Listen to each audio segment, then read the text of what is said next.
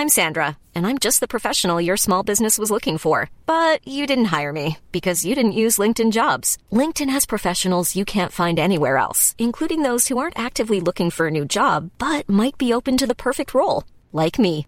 In a given month, over 70% of LinkedIn users don't visit other leading job sites. So if you're not looking on LinkedIn, you'll miss out on great candidates like Sandra. Start hiring professionals like a professional. Post your free job on linkedin.com/people today. Hey, I'm Ryan Reynolds. Recently, I asked Mint Mobile's legal team if big wireless companies are allowed to raise prices due to inflation. They said yes. And then when I asked if raising prices technically violates those onerous two-year contracts, they said, "What the f*** are you talking about? You insane Hollywood ass." So to recap, we're cutting the price of Mint Unlimited from $30 a month to just $15 a month. Give it a try at mintmobile.com slash switch. $45 upfront for three months plus taxes and fees. Promoting for new customers for limited time. Unlimited more than 40 gigabytes per month. Slows. Full terms at mintmobile.com. Since 2013, Bombas has donated over 100 million socks, underwear, and t-shirts to those facing homelessness. If we counted those on air, this ad would last over 1,157 days. But if we counted the time it takes to make a donation possible, it would take just a few clicks. Because every time you make a purchase, Bombas donates an item to someone who needs it. Go to bombas.com slash ACAST and use code ACAST for 20% off your first purchase. That's bombas.com slash ACAST, code ACAST.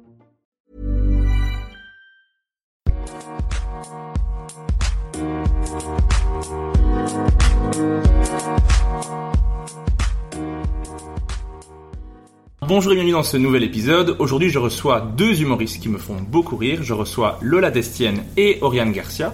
Comment allez-vous? Très bien, très bien pour ma part. ça va super. euh, Un tout petit peu fatiguée et la voix éraillée. J'ai l'impression d'être une roqueuse, mais ça va. Ça va, moi je trouve que ça va la voix. C'est gentil. Alors, je ne vous ai pas prévenu, mais je vais vous demander est-ce que vous pourriez vous présenter l'un l'autre? Donc, est-ce que Lola, tu pourrais présenter Oriane? Quel type d'humoriste elle est? Comment elle est avant une scène, sur une scène? Son genre d'humour, ce qu'elle fait, de quoi elle parle? Bah, Oriane Garcia, euh, je dirais. Elle dit tout euh, ce qu'on pense pas forcément tout bas, mais ouais, pour reprendre ces mots, c'est une hypersensible agressive. Euh, elle est euh, sur scène, en dehors de la scène, et c'est quelqu'un que j'apprécie beaucoup parce que euh, elle y va jamais par quatre chemins pour te, soit pour te faire des retours sur une scène ou te dire ne va pas là ou va là, fais ça, machin. Je t'ai connu très vite en fait quand j'ai commencé stand-up. La première fois que j'ai fait une scène avec toi où t'étais MC, tu m'as présenté comme je sais plus si j'étais ta petite soeur ou ta grande soeur, et puis après tu t'es rendu compte que euh, en fait j'étais plus âgée que toi. et euh, non, je trouve que c'est quelqu'un aussi qui est très, très bienveillante, très drôle, euh, qui arrive à vraiment façonner son humour d'une manière où euh, sait jouer avec les silences, elle sait mettre de l'émotion là où il en faut, et puis après faire une grosse rupture d'un coup. Et c'est quelque chose que j'apprécie beaucoup, et c'est une bosseuse aussi. Y a rien à dire. Nice. Waouh Maintenant tu vas m'insulter. Euh, ben Lola Destienne, pas grand chose à dire, hein, euh, pas grand chose à... Non, non c'est vrai que euh, Lola, moi c'est vrai que j'ai- ouais, du coup ouais, je l'ai rencontré euh, à, à ses premières scènes et j'ai eu euh, l'honneur, on va dire, d'être euh, d'être la MC euh, sur une de ses premières scènes. J'ai envie de dire que c'est un peu peut-être une petite Oriane Garcia. Dans ses débuts, en tout cas, c'était une, une petite Oriane Garcia dans le sens où elle, elle, elle était... On, nos premières scènes se sont très fort ressemblé, je pense. Du coup, ça me permet de, voir que Lola, c'est quelqu'un qui, adore le stand-up, qui adore euh, raconter des blagues, qui adore faire rire les gens, mais qui a quand même un petit peu ce, truc de, de elle à elle, on va dire, de problème de confiance ou d'être à l'aise ou c'est pas sans vouloir être méchante en effet c'est pas du tout être méchante parce que je, je comprends tout à fait. Moi j'adore aussi faire rire les gens et c'est pas pour autant que t'aimes bien faire rire les gens et du coup que t'es à l'aise d'être devant 100 personnes pour les faire rire. Il y a c'est quand même ces deux dimensions euh, différentes. C'est très paradoxal en- dans un certain sens. Mais euh, Lola c'est ouais c'est c'est quelqu'un qui où on sent qu'elle a vraiment très très envie de faire rire les gens et la preuve elle, elle rigole aussi souvent de ses propres blagues sur scène. Et ça, je pense que c'est quelque chose qui est qui est très bon de ne pas euh, se prendre euh, au sérieux sur scène et en fait euh, apprécier ce qu'on dit. Et c'est là qu'on voit que qu'elle est fière de ses blagues parce qu'elle rigole elle-même de ses blagues quand le public rigole aussi et c'est ça qui fait que ses sketchs sont très bons. Ok. Nice. Ah, on aura le bruit du chat. c'est très bien. Donc on a un chat. Il y a- il y, a un avion qui est passé juste avant. Je sais pas si vous l'avez aussi, mais on, on verra. Mais moi, je, je suis content de vous avoir toutes les deux. En plus, je trouve que vous avez plein de points communs. J'en ai trouvé plein en faisant l'épisode. On va les, les voir au fur et à mesure. Mais il y a un truc que je trouve, c'est que vous êtes vraiment tous les deux deux bosseuses, parce qu'à chaque fois que je vous ai vu, je vous ai vu avec un sketch différent. Alors que souvent, on a l'habitude de voir les gens qui rodent des trucs euh, pendant 5 ans. Et euh, je vous ai vu à chaque fois tester des nouvelles choses et un petit peu de jalousie là-dessus, de euh, très confiante dans le test. Genre moi je sais que quand je fais un test, je suis pas bien quoi.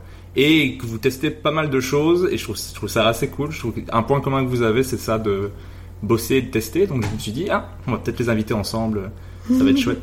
Mais en tout cas merci beaucoup d'avoir accepté de faire le podcast. Est-ce que vous vous consommez des podcasts? Oui, beaucoup. Moi, j'ai un peu plus de mal, en fait. Euh, le fait d'écouter euh, des gens. En fait, j'aime bien euh, le visuel, les clips aussi. J'adore les musiques. J'adore aller regarder les clips, quoi. Ok. Je, je suis une grande fan, moi, de, de visuel en plus de, de l'audio. Donc, c'est vrai que moi, le, le podcast sur Spotify, ou en tout cas, il y a que l'audio, j'ai un peu plus de mal. Mais j'aime bien ce principe de de gens qui parlent ensemble et tout ça, surtout moi, quand c'est un sujet qui m'intéresse. J'en ai déjà écouté, j'ai tendance à plus en regarder des podcasts qu'en en écouter juste. On peut pas dire que je suis euh, une grande... euh, Comment est-ce qu'on dit ça? Éc- Écoutatrice? Euh, Une grande... auditrice. Auditrice. Auditrice, c'est ça. Auditrice. Ouais, je... ouais, pardon, le français est pas ma langue maternelle. C'est faux. C'est tota- totalement ma langue Garcia. Moi, je consomme énormément de podcasts. Euh, J'en ai fait avant que ce soit cool. Euh, mais non, mais moi, je pense que ça vient de beaucoup de choses et ça se lie à l'humour aussi. Quand j'étais petite, j'écoutais à fond euh, toutes les sagas audio, les CKMP3, Nulb, Cadoprix Toxis, Reflet d'acide, le sang, euh, mais euh, tous les trucs. euh, avec mes frères, on écoutait ça le soir. C'est plein de sagas MP3 qui sont très drôles. Enfin, je pense qu'il y a plein de trucs qui ont mal vieilli et peut-être que la moi d'aujourd'hui rigolerait moins. Mais ça m'a vraiment éduqué. J'écou- J'écoutais à fond la radio. C'est un peu un truc. Aujourd'hui, j'adore les sujets de podcast style Binge Audio, le Floatcast, bien sûr, comme à peu près les trois quarts des humoristes de ce monde. Et Oriane que- ne sait pas du tout de quoi on non, parle. pas du tout.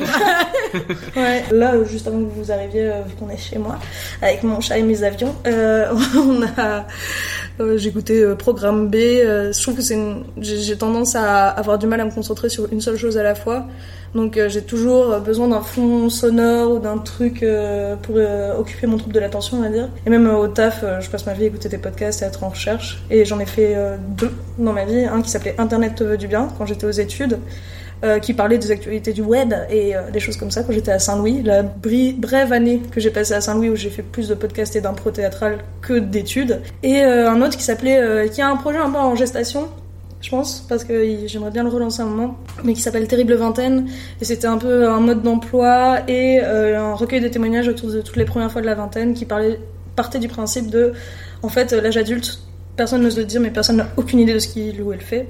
Et euh, donc euh, autant euh, aborder toutes les premières fois de la vingtaine, du style bah, le premier épisode c'était travailler pour manger, donc avoir son premier taf alimentaire, le deuxième c'était baiser sans penser, genre la première fois que tu fais l'amour sans te poser de questions, et des choses comme ça. Et on aimerait bien relancer le projet parce qu'on est plusieurs dessus. Et un jour, quand j'aurai euh, 36 heures dans une journée, j'arriverai à le faire. Mais euh, voilà, j'ai- j'aime beaucoup beaucoup le podcast. Et j'aime beaucoup euh, le podcast de Régis Canon, humo- humoriste. Humo- humo- humo- humoriste. Humo- humoriste. Ça voulait pas sortir. Il est pas vraiment humoriste. Il est possible que ce soit dû à des problèmes de diction que j'ai arrêté le podcast.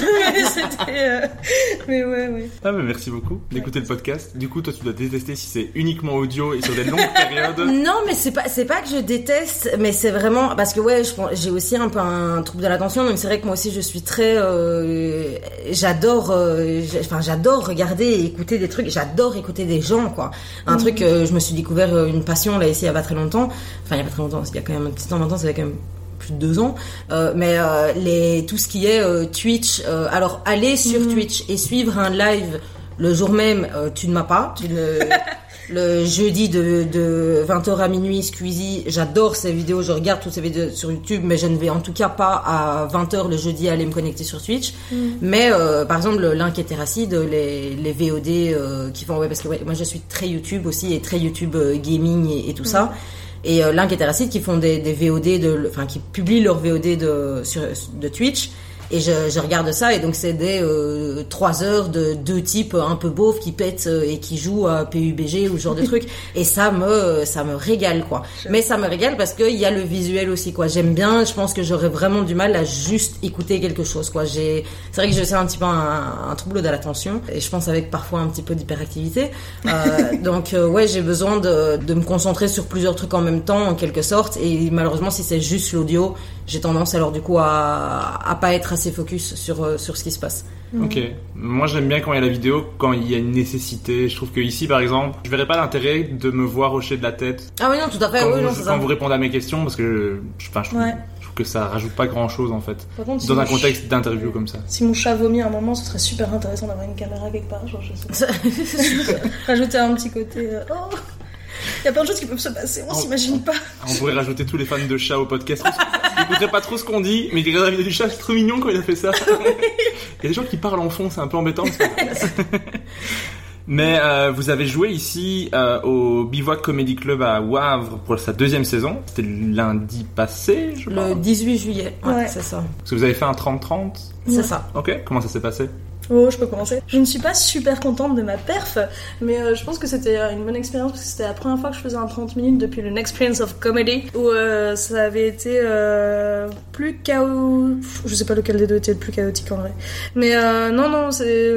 Moi je suis pas super contente de ma perf. Maintenant c'était chouette de refaire à nouveau 30 minutes devant un public qui, je pense aussi, le public du BOE, c'est pas forcément le public où les thèmes que j'aborde sont plus le public du BOE qui a plus de 30 ans, 40 ans, comparé à un public au Kings euh, que j'ai rencontré la semaine dernière, que j'ai rencontré, enchanté public de Kings, ou même un public qui vient voir le Next Prince et qui est très sensibilisé au stand-up et des trucs comme ça. Enfin bref, il y a plein de choses, je pense, dans le 30 minutes que j'ai fait où j'aurais dû le faire différemment pour donner plus d'énergie, pour avoir plus l'impression d'être connecté au public et moins stressé aussi. C'est très chaud et ça m'a stressé encore plus. Maintenant, il y a eu des rires, c'était pas un bide, c'était pas un tunnel de 30 minutes, c'était très bien. Les gens étaient attentifs, comme on dit si bien dans le stand-up quand, euh, quand on n'est pas content de sa perf. Sinon, euh, je l'ai bien vécu. Ok, mais donc c'était la première fois que tu refaisais un 30 minutes depuis, le an, Next. Prince. Le Next Prince qui était une expérience différente aussi parce que euh, elle est là j'arrivais avec un 30 minutes que j'avais composé avec plusieurs textes que j'avais rodés alors que Next Prince c'était vraiment je, je- chaque Enfin, pour euh, donner le contexte, le Next Prince, tu t'arrives, tu fais un premier 5 minutes, et puis après, à chaque nouvelle épreuve, euh, tu fais soit de 5 minutes, soit de 10 minutes, et il faut que ce soit tout le temps du 9, comparé à la fois d'avant.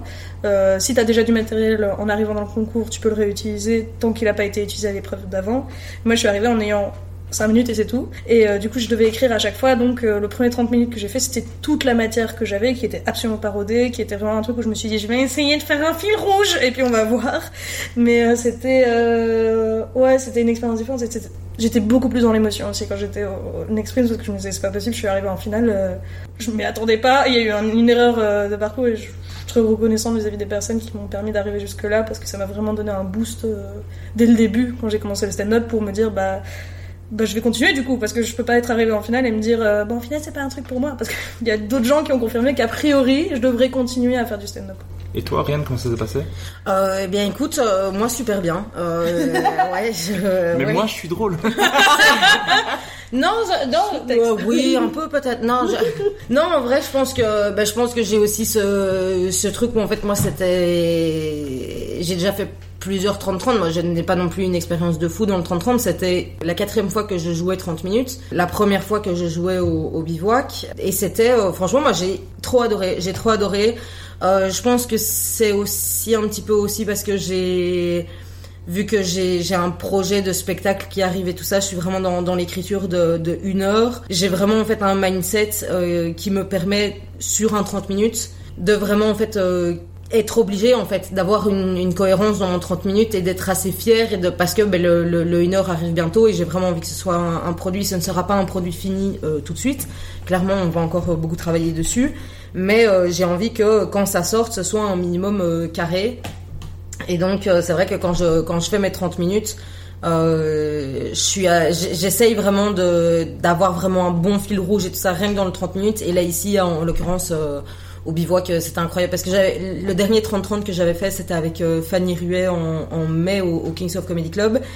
Et en fait là c'était un nouveau 30 minutes euh, que j'ai joué et j'avais eu un peu plus de mal. Ça s'était très très bien passé. On avait fait une soirée incroyable.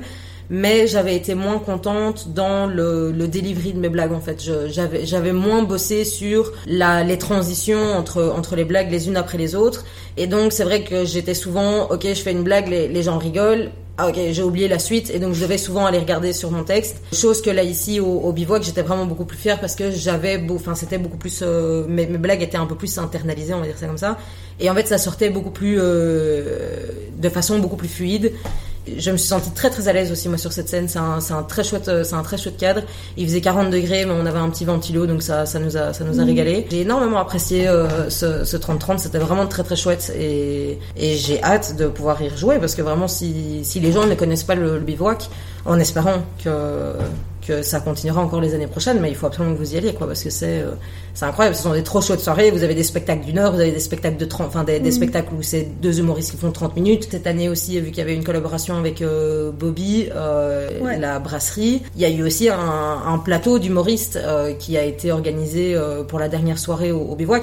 Donc c'était vraiment, je trouve que c'était, moi qui, qui n'avais jamais joué là-bas, c'était un hyper chouette cadre, quoi, vraiment. Et j'ai passé un hyper chouette 30-30. Et c'est peut-être mon dernier avant, avant mon heure. Et donc c'est un très très chouette souvenir. Ouais, cool. et moi j'ai trop envie d'y rejouer pour justement parce que j'ai un peu ce truc de dès que je sors d'une scène et que je suis pas satisfaite de mon truc, je suis là, je veux le refaire pour prouver au monde que normalement je suis pas comme ça ou un truc comme ça, genre j'ai un énorme ego. Euh, donc euh, ce qui est dans le stand-up en général. Euh, de se dire euh, non mais ça me saoule genre je, je sais que je sais exactement sur quoi je dois travailler et mais ça c'est ça c'est agréable en fait de se dire de sortir d'une scène où t'es pas satisfait ou satisfaite et tu sors de là et tu dis je veux y retourner pour Oui. montrer que je suis capable de faire mieux. Et ça je pense euh, en tout cas au début quand je faisais des scènes dont j'étais pas contente je me disais plus jamais je retourne. Et en fait en discutant avec des gens tout le monde m'a dit mais c'est une bonne nouvelle quoi. Tu sais sur quoi tu dois travailler. Tu sais euh, là où tu dois pousser et machin. Et maintenant c'est ce que j'essaye de faire quand je sors d'une scène où je suis pas fière de moi. C'est un truc important à avoir en stand-up quand tu fais un beat de te dire c'était dur, mais j'ai envie de le refaire. J'ai envie de remonter sur scène, ce qui est horrible. hein. Euh, C'était un moment difficile pour moi. C'est possible que ça, ça se reproduise, mais on va le refaire. ouais Et si t'as pas ça, bah, arrête le stand-up. Moi, je rappelle que c'était pas un bide, le public Oui, oui. était attentif et à riche. S'il vous plaît. Merci. Mais de toute façon, c'est normal quand tu crées un 30 minutes, quand tu crées un spectacle, d'avoir des moments où ça se passe moins bien, comme ça tu peux retravailler des, des moments. Pour ceux qui sont moins habi- habitués au stand-up, c'est ça. On teste sur scène et on améliore sur scène ce qu'on ce qu'on crée. C'est pas une pièce de théâtre où euh, tout est défini, définitif. À un moment donné, tu le joues et ça va être la même chose pendant toute une période. Le stand-up, c'est ça. On teste. Ah, ça marche pas. Ah, on recalibre, on bouge ça, on retire ça. Et le problème, c'est qu'on est obligé de le faire devant un public.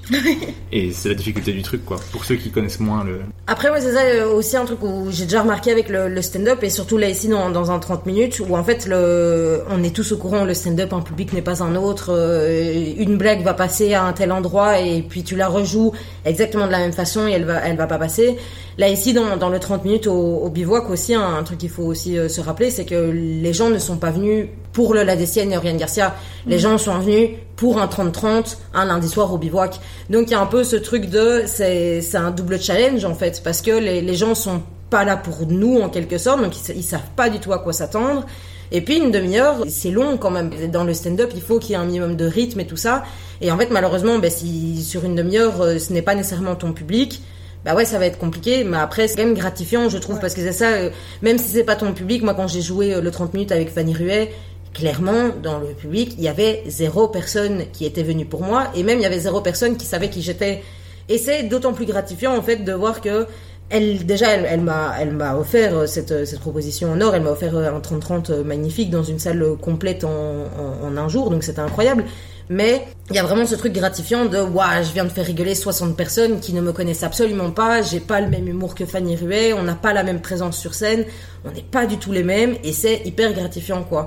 Et c'est pour ça que moi aussi les, les là ici le 30-30 au bivouac j'ai vraiment apprécié parce que il y a, y a vraiment eu ce truc de les gens n'étaient pas du tout venus nous voir nous et pourtant on, les, on a réussi à les faire rire. Euh, on avait deux premières parties aussi qui ont aussi réussi à faire rire et donc en fait c'est c'est vraiment ce truc gratifiant de vous n'êtes pas venus pour nous, vous avez payé donc merci beaucoup, ça nous, ça nous touche énormément d'être rémunérés. Merci. Ça nous touche au plus profond. C'est ça. J'adore l'argent. Mais oui, c'est ça, il y a vraiment ce truc de euh, les gens sont pas venus pour nous et ils ont rigolé, donc c'est hyper chouette quoi. Ouais.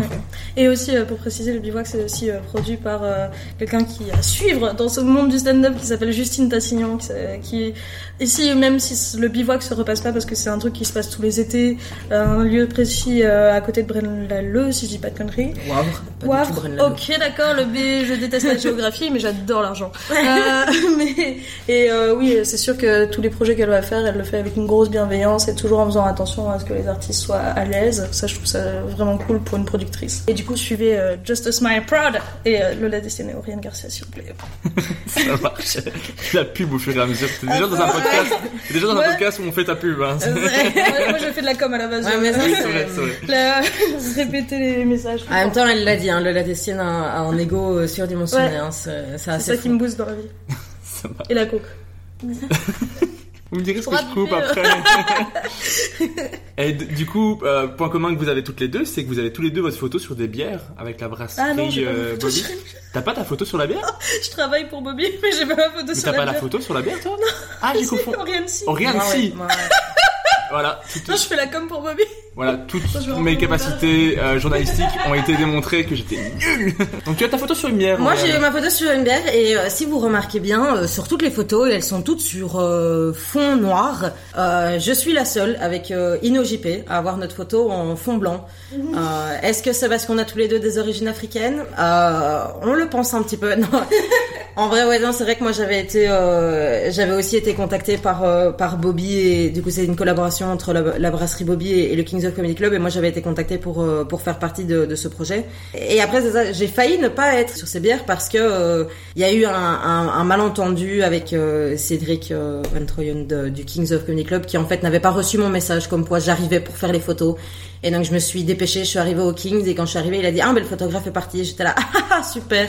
Et donc ouais c'est pour ça qu'on a dû prendre une une photo qui a été faite par l'incroyable Barbara Browns. Euh, et donc voilà, mais c'est vrai que ouais, moi j'ai j'ai ma photo sur la bière. ouais. Mais moi, moi, je travaille pour Bobby en fait. Euh, J'ai présenté la soirée à la fin euh, de clôture du bivouac où il y avait euh, des, des humoristes euh, qui sont sur les étiquettes qui ont joué. Mais moi, je travaille pour Bobby euh, Brewery, du coup, qui est une brasserie qui met à l'honneur des artistes à chaque nouvelle session euh, de bière. Et là, c'était dans ce cas-là les stand-uppers. Et c'est un peu grâce à ça si j'étais engagée pour travailler pour eux.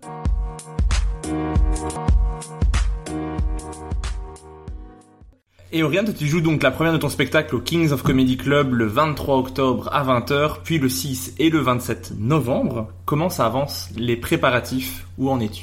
C'est compliqué et c'est très excitant. Euh, c'est compliqué dans le sens où il m'a fallu du temps avant de, avant de me faire confiance et avant de, de sortir mes doigts du cul, comme dirait ma mère. Euh, une très belle expression, utilisez- utilisez-la plus souvent, elle est, elle est magnifique. Euh, il m'a vraiment fallu du temps avant de, avant de me dire, euh, ok Oriane, vas-y, c'est bon, maintenant tu, en fait, tu demandes une date pour avoir une heure de enfin pour avoir un spectacle, euh, et comme ça, ça me met une deadline, et comme ça, tu, tu arrêtes de dire ouais ouais j'ai une heure, ouais ouais j'ai une heure, j'ai une heure. Non, tu demandes la date, on te donne une date et tu la bosses.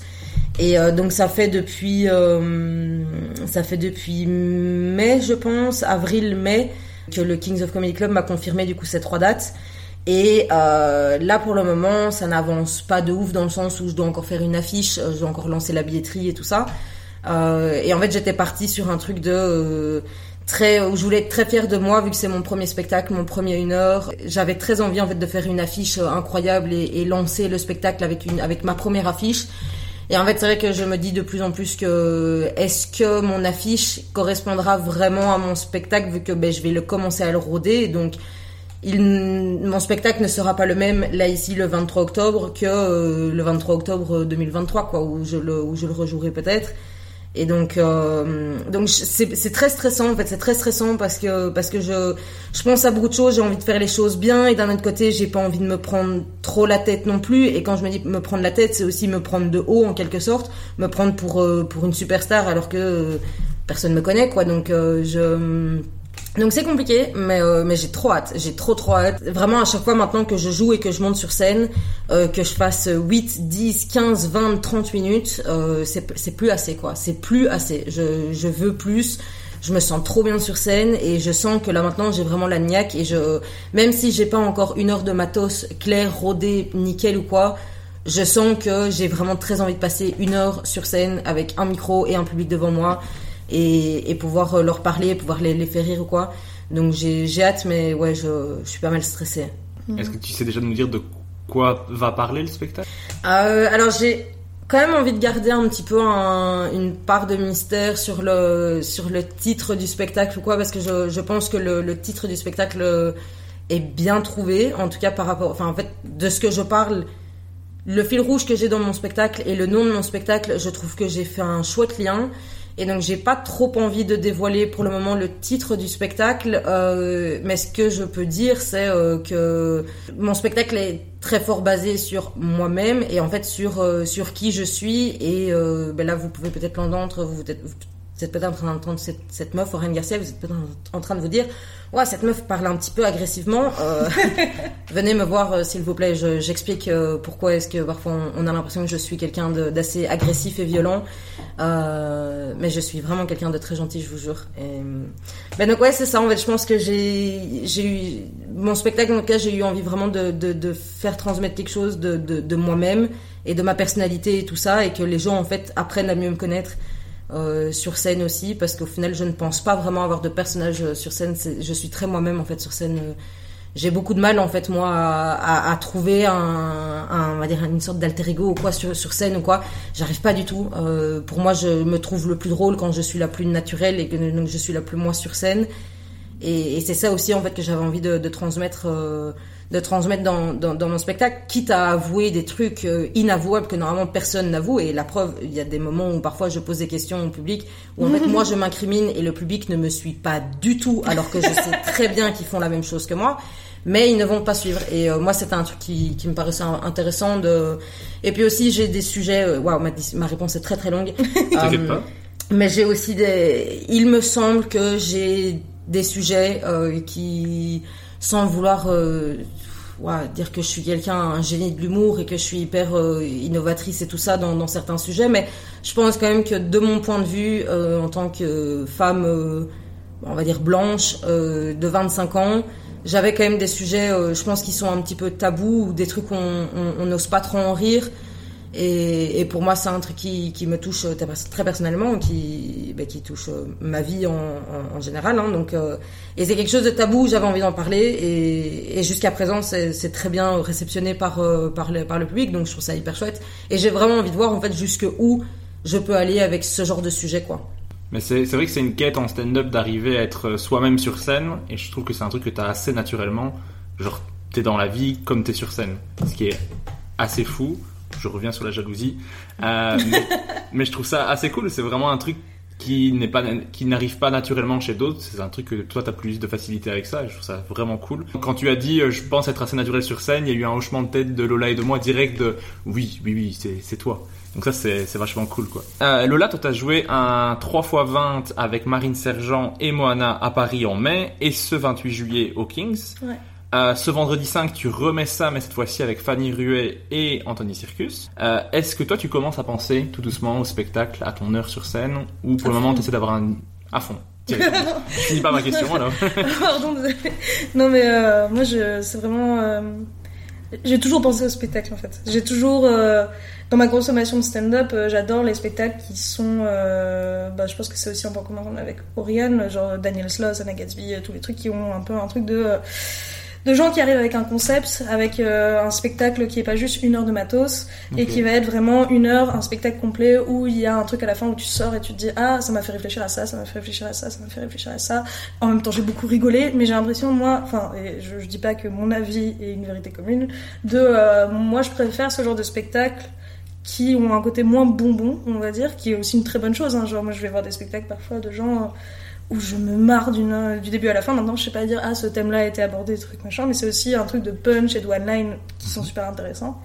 Mais moi, depuis le début, euh, je- je- en fait, j'ai découvert le plateau en commençant le stand-up parce que j'allais pas avoir de plateau. Pour moi, le stand-up, c'était une heure et puis t'arrives et puis tu fais ton truc.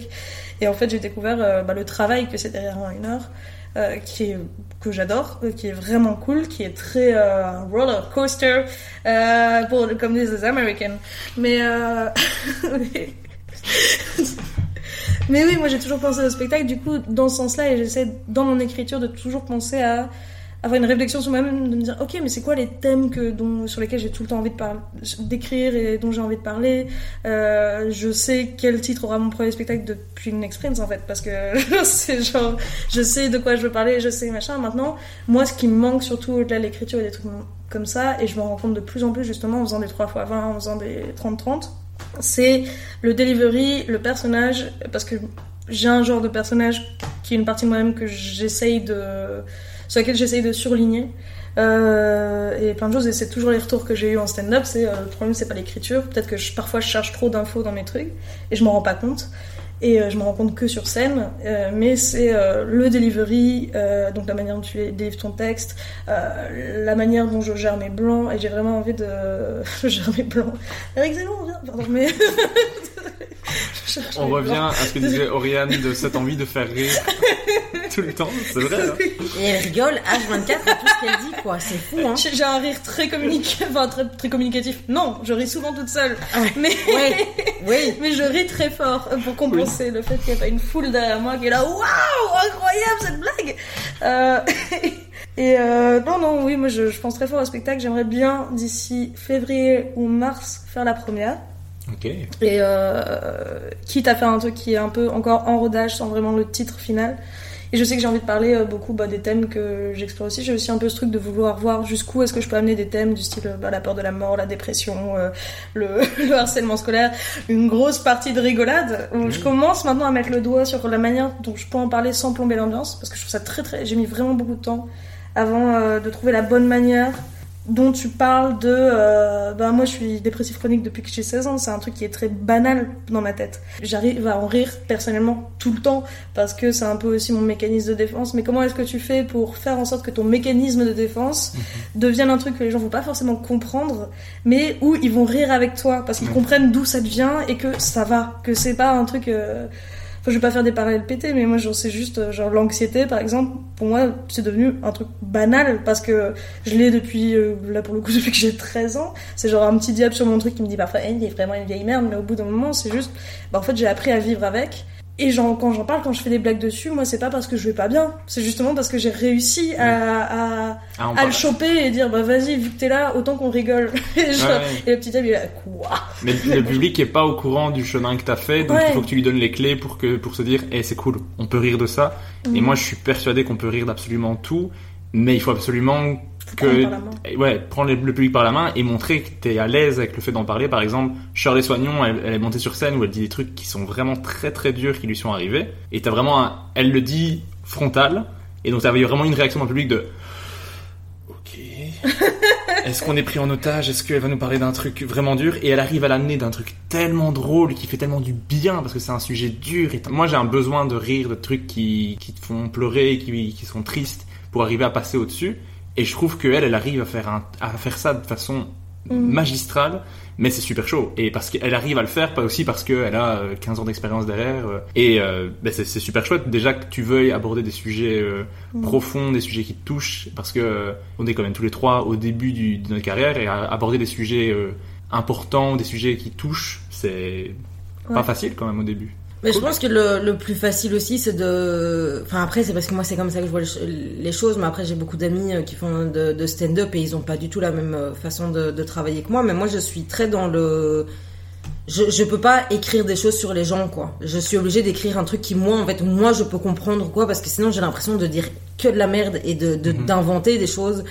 Et c'est vrai que pour moi, si tu parles de quelque chose qui t'est arrivé à toi, de ton ressenti, de ton point de vue, si c'est bien écrit, si c'est bien amené, ça ne peut être que drôle, quoi. Et euh, là, quand tu parles de, de Charles Soignon qui, qui arrive avec un truc de, de, de très dur, mais qui arrive à en faire euh, quelque chose de très drôle, ça revient aussi un petit peu avec le nom que t'as droppé là tantôt, euh, Daniel Sloss. Euh, J'ai encore regardé euh, ces deux spectacles là il y a pas longtemps. Son, son premier spectacle euh, qui, qui a été, enfin, qui a été sorti sur, sur Netflix incroyable quoi le fait de pouvoir euh, parler parce que du coup pour ceux qui l'ont pas vu je, je vous spoile pas mais il parle de sa petite sœur qui euh, est euh, euh, handicapée lourdement. Et euh, il, il fait des blagues sur son handicap et euh, la plupart des gens dans le public sont choqués gênés et il dit un truc incroyable. Euh, vous êtes blessé par cette blague à cause de quoi? Parce que vous êtes vous êtes pas euh, physiquement handicapé, vous donc vous n'avez pas à être blessé par cette blague. Et en fait, c'est vrai qu'il y a vraiment ce truc où les gens sont toujours là en mode ah oui mais on peut pas rire de ça parce que c'est touchy. Ouais, mais non, si, si la personne elle-même a décidé de venir en, rig- en rigoler, surtout en plus, en plus Daniel Sloss, euh, c'est publié sur Netflix, tu penses bien que le type, il s'est pas dit juste avant de monter sur scène, est-ce que je parlerai pas de cerebral palsy, enfin, je sais plus comment est-ce qu'en cerebral- français, euh, Palsy. Palsy. palsy. Ouais, mais en français, je sais pas comment est-ce qu'on dit, euh, parce que j'ai toujours entendu cette maladie à croire que cette maladie ne touche Je que crois que les c'est Américains. paralysie euh, cérébrale. Ah bah, je pense que c'est tout à fait ça, parce que ça a complètement de sens. Ouais. Cerebral palsy. Est-ce que c'est le persil cérébral? Parsley. Bon, mais euh, je trouve ça très enfin je trouve ça en fait très drôle quoi parce que c'est ça c'est pas de l'impro c'est c'est quelque chose de réfléchi c'est si c'est un, un, un- surtout mais pour un, un sujet aussi touchy quoi. Parce qu'il est pas en train de parler de, de célibat et même quand il parle d'amour et qu'il parle de relations amoureuses il, il parle de trucs qui sont si trash et qu'au fond tout le monde en est bien conscient mais la façon dont il l'amène euh, tu peux pas euh, tu, tu, tu peux pas ne pas être blessé par ce qu'il dit parce que la façon dont il l'amène est tellement c'est même- je pourrais pas dire naturel parce que c'est pas le mot naturel mais c'est tellement bien fait c'est tellement bien emballé c'est tellement bien proposé que tu peux pas être tu peux pas être choqué ou être offusqué par ce genre de blague tu vois Et il admet le fait que tu peux ne pas être d'accord avec lui. Oui, ça aussi. Mais il est là aussi. Bah, en fait, peux couper ou tu peux t'en aller. Il n'y a pas de souci. Il raconte des expériences où il, a joué euh, des trucs très, euh, par exemple, anti-catho devant des catholiques intégristes euh, aux États-Unis, au- dans les Middle States, et, où vraiment il a failli se faire frapper. Mais en fait, il a discuté avec le public après. Mais moi, ce que je trouve qu'une de ses plus grosses forces aussi, j'ai- eu la chance de le voir à Bruxelles parce qu'il est passé là. Et là, c'était pas du tout un truc où il y avait un concept, c'était vraiment. Il l'assumait au début. Genre, si vous avez vu bah, Jigsaw ou son premier spectacle qui sont sur Netflix, qui ont vraiment buzzé à un moment, c'est pas du tout ça. hein. Je vais pas vous transmettre un message et c'est vraiment que de la vanne, de la vanne, de la vanne, de la vanne tout le temps. Et il y avait un moment où c'est drôle parce que je trouve qu'il trouve une manière différente de dire. Euh, si vous n'êtes pas d'accord avec moi, c'est ok, et commencez pas à vous offusquer pour les gens, mais d'une manière différente à chaque fois, à chaque spectacle. oui et Et c'est une- super intéressant. Enfin, je finis. Et euh, parce que je trouve que jamais à aucun moment il fait des blagues où tu sens qu'il qu'il il fait des blagues sur tout, mais il est jamais raciste, il est jamais homophobe, il est jamais quoi que ce soit. Alors qu'il parle de plein de sujets dans ce style, mais tu sens qu'il désamorce très fort et qu'il se met dans la position du gars qui est un connard. Genre il, il va jamais glorifier le fait de, de trucs comme ça, et il assume totalement. Et la blague qu'il avait faite euh, que j'avais trouvé très forte, c'était que euh, il avait remarqué que chaque fois qu'il faisait une blague où les gens se posaient la question est-ce que c'est raciste ou pas, genre tous les blancs se retournaient vers les personnes noires qui étaient là et qu'il vérifiait ok il est en train de rigoler. C'est bon je peux rigoler. Et que devant les publics de blancs ces blagues là ne fonctionnaient pas du tout. Et les publics les plus euh, diversifiés où il avait le plus de personnes racisées il faisait des cartons sur ces vannes là et c'était incroyable mais ça m'avait fait rire. Et je tu remarques ça en fait en stand-up quand c'est un public de blancs ils font plus être genre plus parce que épée de Damoclès au-dessus de toi et tu te dis merde est-ce que euh, j'ai le droit de rire de cette vanne ou pas? Mais c'est c'est c'est- Et moi, je trouve que c'est ça euh, qui est fou dans les dans les scènes de peur qui arrivent justement, tu Mm. vois, genre à, à faire un spectacle et à unifier euh, dans une salle. C'est tellement bateau. Je Mm. me déteste de dire ce genre de truc. Mais c'est vraiment ça, quoi. C'est vraiment des gens qui arrivent dans une salle, t'as 150 personnes, et ces 150 personnes vont rire des mêmes choses, alors qu'elles n'ont pas la même éducation, elles n'ont pas la même culture, elles n'ont pas le même vie, elles- enfin rien du tout. Le même vie. Ouais, je- le même vie Mais on dit là, on dit Là. une vie. mais tu n'es pas euh, le français c'est pas ton langue maternelle c'est Non, ça c'est ça. Oriane Garcia Oriane Garcia. On va continuer la suite de l'épisode en espagnol. Sí, pero Por, euh, por qué, por qué el stand-up? J'assume j'assume plus cette blague. moi non plus Mais donc, euh, juste pour terminer, je, ouais, je, je trouve ça, euh, et c'est pour ça aussi que moi, dans mon, dans mon spectacle, euh, j'arrive parfois à faire applaudir des gens sur une vanne atroce, quoi. et ça me, euh, vraiment, ça me régale. Et d'un côté, ça me, ça m'horrifie que les gens applaudissent euh, sur, sur une vanne d'un enfant mort. Et d'un autre côté, je trouve ça incroyable, quoi. Et je trouve, et je pense que c'est la meilleure consécration. Euh, un jour, j'ai vu une vidéo de Andrew Schulz, un, d'un gars qui tue un enfant non, d'un humoriste euh, qui est aussi très très drôle. Et en fait, c'est un jour j'ai vu une de ses vidéos où en fait il, il fait une blague euh, à un, père avec son fils et euh, le fils a été adopté et le père est noir et le fils est blanc. Et donc c'est assez rare qu'on voit ça dans ce sens-là. Et euh, il fait une blague atroce sur le fait que ben, le, le, le père qui a lui été esclave pendant 400 ans mais il a de se de, de, de se dédouaner ou je ne sais plus quoi de, de prendre sa revanche en adoptant un petit blanc quoi. Et la salle en entier rigole lui aussi est mort de rire son fils est mort de rire. Et vraiment j'ai vu ça et j'étais là waouh mais moi c'est ça que je veux quoi. Moi c'est je veux un, un public qui me comprennent et qui comprennent le délire et qui comprennent la vanne, qui comprennent le, on peut en rigoler quoi. Et moi c'est vraiment pour ça que je trouve que qu'en effet un, un spectacle qui a un, un- un fil rouge, je suis aussi plus attirée par un spectacle qui a un fil rouge que par un spectacle qui juste c'est punch punch punch punch punch et puis oui tu passes un très bon moment, mais c'est vrai que moi j'aime bien euh, ce truc aussi où où t'es vraiment en connexion avec le avec la personne et, et l'univers quoi qu'il raconte. Est-ce que j'ai oublié de mentionner quelque chose par rapport à vos actualités respectives? Euh, moi j'ai peut-être un truc, euh, mais c'est parce que j'ai pas encore fait la promo de ce truc-là. Mais normalement au moment où euh, ça, le podcast sortira, je vais lancer une newsletter parce que j'ai 56 ans. C'est une newsletter qui va s'appeler Tout pour percer. Où l'idée c'est j'ai besoin de d'un truc pour me forcer à écrire. Et j'ai besoin d'un truc pour euh, je me dire parler de ma petite vie. Avant j'étais journaliste écrite et puis je me suis rendu compte que j'avais envie de parler de moi et pas des autres. L'ego l'ego énorme. Mais euh, pour parler un peu d'actualité stand-up euh, raconter qu'est-ce que c'est justement un peu comme dans ce podcast de se lancer dans stand-up et avoir envie de bah, de percer. Qu'est-ce que ça veut dire percer? Est-ce que c'est vraiment nécessaire pour vivre du stand-up? Enfin plein de trucs. Euh, et un peu les compromis dans sa tête qu'on fait le chemin jusque ça et jusque là et aussi parler des trucs que j'aime bien en humour, que ce soit des gens connus, des gens pas connus, des trucs sur Netflix, des trucs sur des plateaux, des trucs euh, partout. Et voilà, c'est une newsletter qui s'appelle Tout pour percer. C'est gratuit de s'abonner. Et ce serait une fois toutes les deux semaines, normalement. Ah ben, Je vais m'abonner. Génial. En même temps, je suis un peu public cible pour ça. hein. Clairement, si moi je suis pas dedans, je fais mais euh, c'est bizarre quand même. hein. Régis qui voulait. Merde, je me suis trompé de cœur de cible, fait chier. Et voilà. Ok. Bah alors on est revenu sur votre actualité, mais dans le podcast, j'aime remonter le temps. Damn. Du coup, j'ai besoin de savoir pour votre future page Wikipédia, vous êtes né où et quand? Oh waouh. Tu tu veux aussi mon heure de naissance pour savoir euh, quelle est ma lune? euh, Tu peux, tu peux. Alors malheureusement, je connais pas mon heure de naissance, mais euh, moi je suis née le 23 janvier 1997 euh, à Uccle.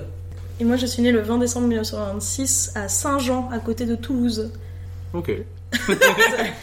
c'est pour la page Wikipédia. C'est pas la page Wikipédia. C'est important. À, à 21h. Ce qui fait que je suis Sagittaire ascendant Lion. Ok. Voilà, c'est intéressant. Ça marche. Moi, suis né le 5 mars 1993 à 19h57. Je suis donc poisson euh, ascendant bélier et ma lune étant lion. Oh Ah, bon à savoir. Et moi je suis Oren Garcia et j'en ai rien à branler de l'astrologie. Vous pouvez me Voilà. suivre aussi sur CoStar, sur The Pattern, sur... Ok. Et est-ce que, enfant, vous étiez déjà des gens drôles? Peut-être commencer avec Oriane. Ouais. Ouh, alors euh, enfant, euh, moi j'étais pas très marrante. euh, parce que moi, enfant, j'avais, je, je viens d'une famille très nombreuse, enfin très nombreuse. On est cinq enfants. On a grandi dans une maison Pareil. avec cinq enfants de, de mêmes parents, et ça a été un petit peu compliqué parce que cinq enfants où on a tous un caractère très différent, et puis on a des origines espagnoles. Euh, qui sont très présentes, euh, enfin qui ont été très présentes dans les repas du soir, c'est-à-dire qu'on s'engueulait énormément. C'était vraiment le cliché de la famille nombreuse, quoi, où c'est une très chouette famille, euh, tout le monde s'aime et tout ça, mais ça gueule beaucoup parce qu'on avait tous des caractères différents et on a tous des caractères assez assez forts, donc c'était c'était un peu compliqué. Et moi, quand j'étais plus jeune, j'avais beaucoup de mal à, à me comprendre moi-même parce que j'ai bon je suis un petit peu hypersensible et donc c'est vrai que j'ai beaucoup d'émotions et quand j'étais plus jeune, l'hypersensibilité on n'en parlait pas du tout euh, et c'était vraiment juste. Et puis en plus de ça, moi je viens d'une famille où où mes deux parents n'ont pas été euh, les plus euh, les plus on va dire euh, bercés et les plus enrobés d'amour par leurs propres parents. Et donc eux-mêmes ont eu du mal quand ils avaient une gamine qui chialait pour un, pour, pour tout et pour n'importe quoi qui avait des problèmes à l'école vraiment beaucoup de problèmes. Et je pense que mes parents ne, ne se rendaient pas compte en fait que, que j'étais hypersensible parce que ce n'était pas du tout ce n'était pas du tout connu à l'époque. Et donc euh, c'est vrai que moi à l'époque j'étais pas très très drôle quoi. Quand j'étais vraiment plus jeune j'étais plus une, une gamine. J'adorais faire rire mais j'étais pas très drôle dans, dans, dans ce sens là c'est c'est bizarre un peu paradoxal. Et puis en fait en, en grandissant euh, je me suis fait beaucoup harceler à l'école. Et donc là aussi, je n'étais pas nécessairement quelqu'un de drôle, mais paradoxalement, j'ai toujours bien aimé faire rire. Quoi. En fait, j'ai toujours bien aimé faire rire quand j'étais en groupe, et quand je suis toute seule, euh, je me suis toujours détestée et j'ai jamais été très très marrante. quoi. Et en fait, c'est vraiment euh, quand je quand je suis avec des gens, euh, j'ai toujours adoré raconter des vannes, raconter des anecdotes et tout ça. Et c'est vrai que je me souviens à l'époque euh, quand, quand j'étais à l'internat, euh, l'internat des filles était euh, un peu plus loin de l'école des garçons. Je vais pas citer l'école ni l'internat parce qu'ils m'ont fait une fouille au corps et qu'ils ont de la chance que je les ai pas dénoncés à la police. Donc je pourrais balancer le nom mais je vais pas le faire. Et c'était un internat où en fait tous les matins on, marchait jusqu'à jusqu'à l'école avec les filles et en fait à chaque fois je racontais des anecdotes, à chaque fois je racontais des blagues et tout ça et mes copines de l'internat à chaque fois me disait euh, putain mais tu t'es trop t'es trop Florence Foresti parce que c'était l'époque de Florence Foresti quoi. Et, euh, et moi j'étais là waouh trop bien c'est vrai que c'est trop drôle et tout. Mais euh, j'ai l'impression que tellement de stand-uppers actuellement me disent ça. Mais moi à l'époque quand j'avais 14-15 ans c'était impensable pour moi d'un jour vraiment monter sur scène et faire des blagues quoi. Parce que déjà pour moi en Belgique j'avais pas l'impression que ça existait. Et puis aussi parce que simplement pour moi c'est c'est pas possible quoi de, de réussir à en faire quelque chose et donc, euh, ouais, j'étais pas très drôle, mais mais il y a un jour où je me suis rendu compte que en fait je l'étais quand même un petit peu et que, j'avais envie de, voir où ça pouvait me mener, quoi. Ok. Mm. Et toi, Lola, est-ce que tu étais drôle enfant? Enfant, je sais pas, je pense que j'étais surtout drôle malgré moi. Un peu genre, je faisais tout le temps des, trucs à la con tout le temps. Ma mère rigolait beaucoup de ce que je faisais, mais je me rendais pas compte que c'était rigolo. Genre, mais déjà, genre, je je réfléchis à des trucs. Oui, euh, c'est un truc dont j'essaie de parler sur scène, mais enfin, je j'avais aucune conscience du danger, je pense. Et euh, genre, j'allais, euh, on vivait à la campagne et je pouvais partir pendant une heure chez la fermière d'à côté parce qu'un jour elle m'avait donné des bonbons et j'avais 7 ans et c'était un peu chaud de faire ça quand t'as 7 ans parce que tu traverses des prés où il y a des chevaux. D'ailleurs, je, parlais aux chevaux, j'étais persuadée que j'avais un pouvoir magique où je pouvais parler aux chevaux. Et un jour, on avait des chevaux parce qu'on avait des chambres d'hôtes, c'était la campagne. Il y en a un qui a mordu l'autre et je me suis dit, il faut que je résolve ce problème. je suis allée au J'avais 5 ans, je suis allée au milieu du pré. J'ai je, pris un fer à cheval et j'ai commencé à dire c'est le symbole de votre amitié et je l'ai posé sur une bûche et euh, ça a résolu leur amitié. Après, ils ont fait des brunchs ensemble, c'était très cool. Donc toi, t'étais pas drôle quand t'étais jeune, t'étais con. J'étais un peu con, ouais. j'étais un peu con. Mais surtout, j'étais très, euh, j'étais très seule. Et ce qui est pas faux en fait. J'avais deux grands frères qui étaient euh, plus proches en âge. Et moi, j'étais un peu la petite dernière où, euh, allez, euh, toute leur passion à l'époque. Aujourd'hui, on s'entend super bien, c'est trop cool parce qu'on a un peu le, même genre de vie. Mais à l'époque, j'étais la petite chieuse qui voulait pas jouer au foot, qui voulait pas faire plein de trucs. Ils me faisaient jouer dans leurs vidéos de BMX parce qu'ils on avait un caméscope. Mais genre, j'étais là, ils me, disaient, et maintenant tu dis que une petite glande. Et j'étais là, je suis une petite glande Et juste pour avoir l'affection de mes, mes grands frères. Maintenant, je consommais déjà en fait beaucoup. Dès que j'ai été petite, euh, j'étais à fond. J'écoutais à fond Rire et Chansons, ce qui est une très bonne et une très mauvaise chose. Parce qu'il y avait beaucoup de bigards quand même sur les chansons. Ma mère était fan d'humour euh, aussi. J'ai vu tous les Foresti très tôt, euh, bah, tous les bigards en vrai parce qu'elle aimait bien, bien Bigard. Et il y a certains trucs de Bigard qui, même si je je n'aime pas Bigard aujourd'hui parce que je trouve que c'est plus du tout en accord avec mes valeurs. Euh, mais à l'époque, oui, il y a eu le sketch de la chauve-souris, c'était mon banger et euh, c'était trop bien. Mais je, comme j'ai dit, en grandissant aussi, je pense que l'humour en fait est venu comme un moyen de me forger une personnalité. Parce que pendant très longtemps, en fait, j'ai eu beaucoup de problèmes avec le fait de me faire des amis, vu que j'avais beaucoup de solitude et beaucoup de trucs. Mais en soi, j'étais bien avec moi-même, genre plus introvertie peut-être. Euh, mais j'ai eu beaucoup de temps à me faire des amis. Je voyais les amis plus comme une nécessité sociale et je faisais en sorte de me calquer sur les passions des autres pour me faire des potes. Genre, j'étais fan des Witch, des Winx, j'ai été fan de Harry Potter, de Poney, genre vraiment juste pour me faire des potes. Et à un moment, en fait, j'étais juste une espèce de coquille vide chelou qui disait jamais vraiment ce qu'elle pensait. Et euh, je pense qu'au bout d'un moment, j'ai remarqué que je faisais rire des potes je me suis dit, ah, mais c'est peut-être ça ma personnalité en fait, et je crois que j'ai creusé là-dedans. Et je me suis rendu compte aussi que c'était trop bien de faire rire les gens, genre c'était, c'était le feu quoi, c'était trop bien d'un coup. T'as une approbation sociale qui est juste basée sur le fait que, ah, ce que tu penses, c'est à la fois rigolo et peut-être, euh, sauf si c'est une énorme blague de paix, euh, genre c'est peut-être un peu intelligent, t'as fait une observation sur un prof. Et aussi, j'ai eu du harcèlement scolaire pendant deux ans. Et euh, au moment où j'ai changé d'école, en fait, ça a été aussi un peu mon la manière d'éviter que ça se reproduise parce que je restais la même personne un peu un télo euh, euh, qui aimait bien avoir des bonnes notes et des trucs comme ça et peut-être un peu weirdo. Euh, j'étais tellement bizarre où je devenais facilement une cible pour les gens pour faire du harcèlement. Aussi on dit souvent que les personnes hypersensibles sont des cibles de harcèlement. Toi-même tu sais. Et Et en fait, avoir de la répartie et savoir vanner les gens qui venaient pour me vanner, ou d'un coup je me rappelle très bien d'une scène où on était en, genre, en cours d'un truc du style techno où il y avait, euh, on pouvait discuter ensemble. Il y avait quelqu'un qui commence à me vanner. Moi, je sortais de mon école, on m'avait défoncé la gueule pendant deux ans. Je me suis dit, bon, c'est pas possible. Et il me vannait en faisant des blagues. Et en fait, j'ai fait des blagues qui étaient plus drôles que les siennes. Et d'un coup, je pense qu'il y a eu un truc de, bon, on va pas trop aller la faire chier parce qu'en fait, elle est plus drôle que nous. Faut pas qu'on commence. Vraiment l'humour comme moyen de euh, défense, quoi. Ouais, c'était vraiment un mécanisme de défense dans tous les sens du terme. Et euh, par après, bah, le stand-up. En fait, quand j'étais journaliste, je me posais beaucoup la question de. euh, en fait, j'adore ce métier, mais en fait, est-ce que parfois j'ai pas envie, moi, d'être de l'autre côté du micro et raconter un peu ce que je pense plutôt euh, que euh, poser des questions à une personne? Ego énorme. Et au final, c'est ce qui s'est passé, c'est en fait en faisant une interview avec Fanny Ruet que on a un peu discuté et j'ai dit, ouais, peut-être qu'un jour je ferai du stand-up. Elle commençait à peine et elle m'a dit, mais pourquoi pas Et puis euh, apparemment elle s'est reconnue en moi en disant, euh, en disant que euh, j'avais les défauts qu'elle avait il y a deux ans, du style pas avoir confiance en elle, pas oser dire à demi-mot que t'as envie de faire de l'humour alors que t'es passionné de ça, être une espèce de gros stand-up nerd et pas te dire en fait c'est moi qui devrais être sur scène et pas commencer, ce qui est souvent le profil de plein de gens qui osent pas commencer le stand-up. C'est, c'est moi parfois je sors de scène et là j'ai eu le cas à Liège, j'ai une meuf qui vient et qui me fait des retours. Je me suis dit Meuf, J'ai des gens qui font du stand-up depuis 10 ans, ils me font pas les retours que tu viens de me faire. Genre, ah oui, là je trouve que ton silence il est pas assez long, il faudrait que tu le laisses un peu plus. Et puis ça sent que là, cette vanne-là, ça sent vraiment que tu l'as recherché de ce côté-là et l'effet que tu produis. Et je suis là, mais meuf, mais dites, t'as jamais pensé à faire du stand-up toi? C'est vraiment, euh, non, mais c'est pas fait pour moi. Bien sûr que c'est fait pour toi en fait. C'est pas parce que euh, tu t'imagines pas sur scène que tu devrais pas y être. Et tant qu'à faire, teste une fois et si ça te plaît. Tu continues, si ça te plaît pas, t'arrêtes. Ça, ça coûte rien de commencer. Du coup, après cette conversation avec Fanny, j'ai commencé à, à me dire, bon bah, il serait bien euh, de commencer le stand-up. Puis il y a eu deux confinements, et puis après, j'ai- fait ça.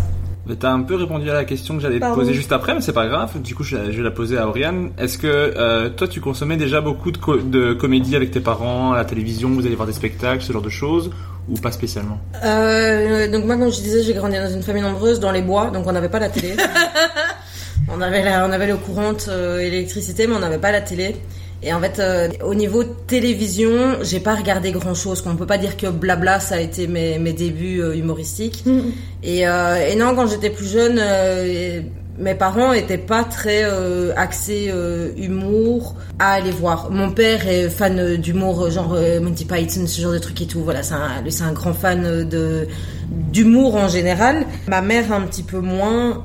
Je pense qu'elle aime quand même bien rigoler.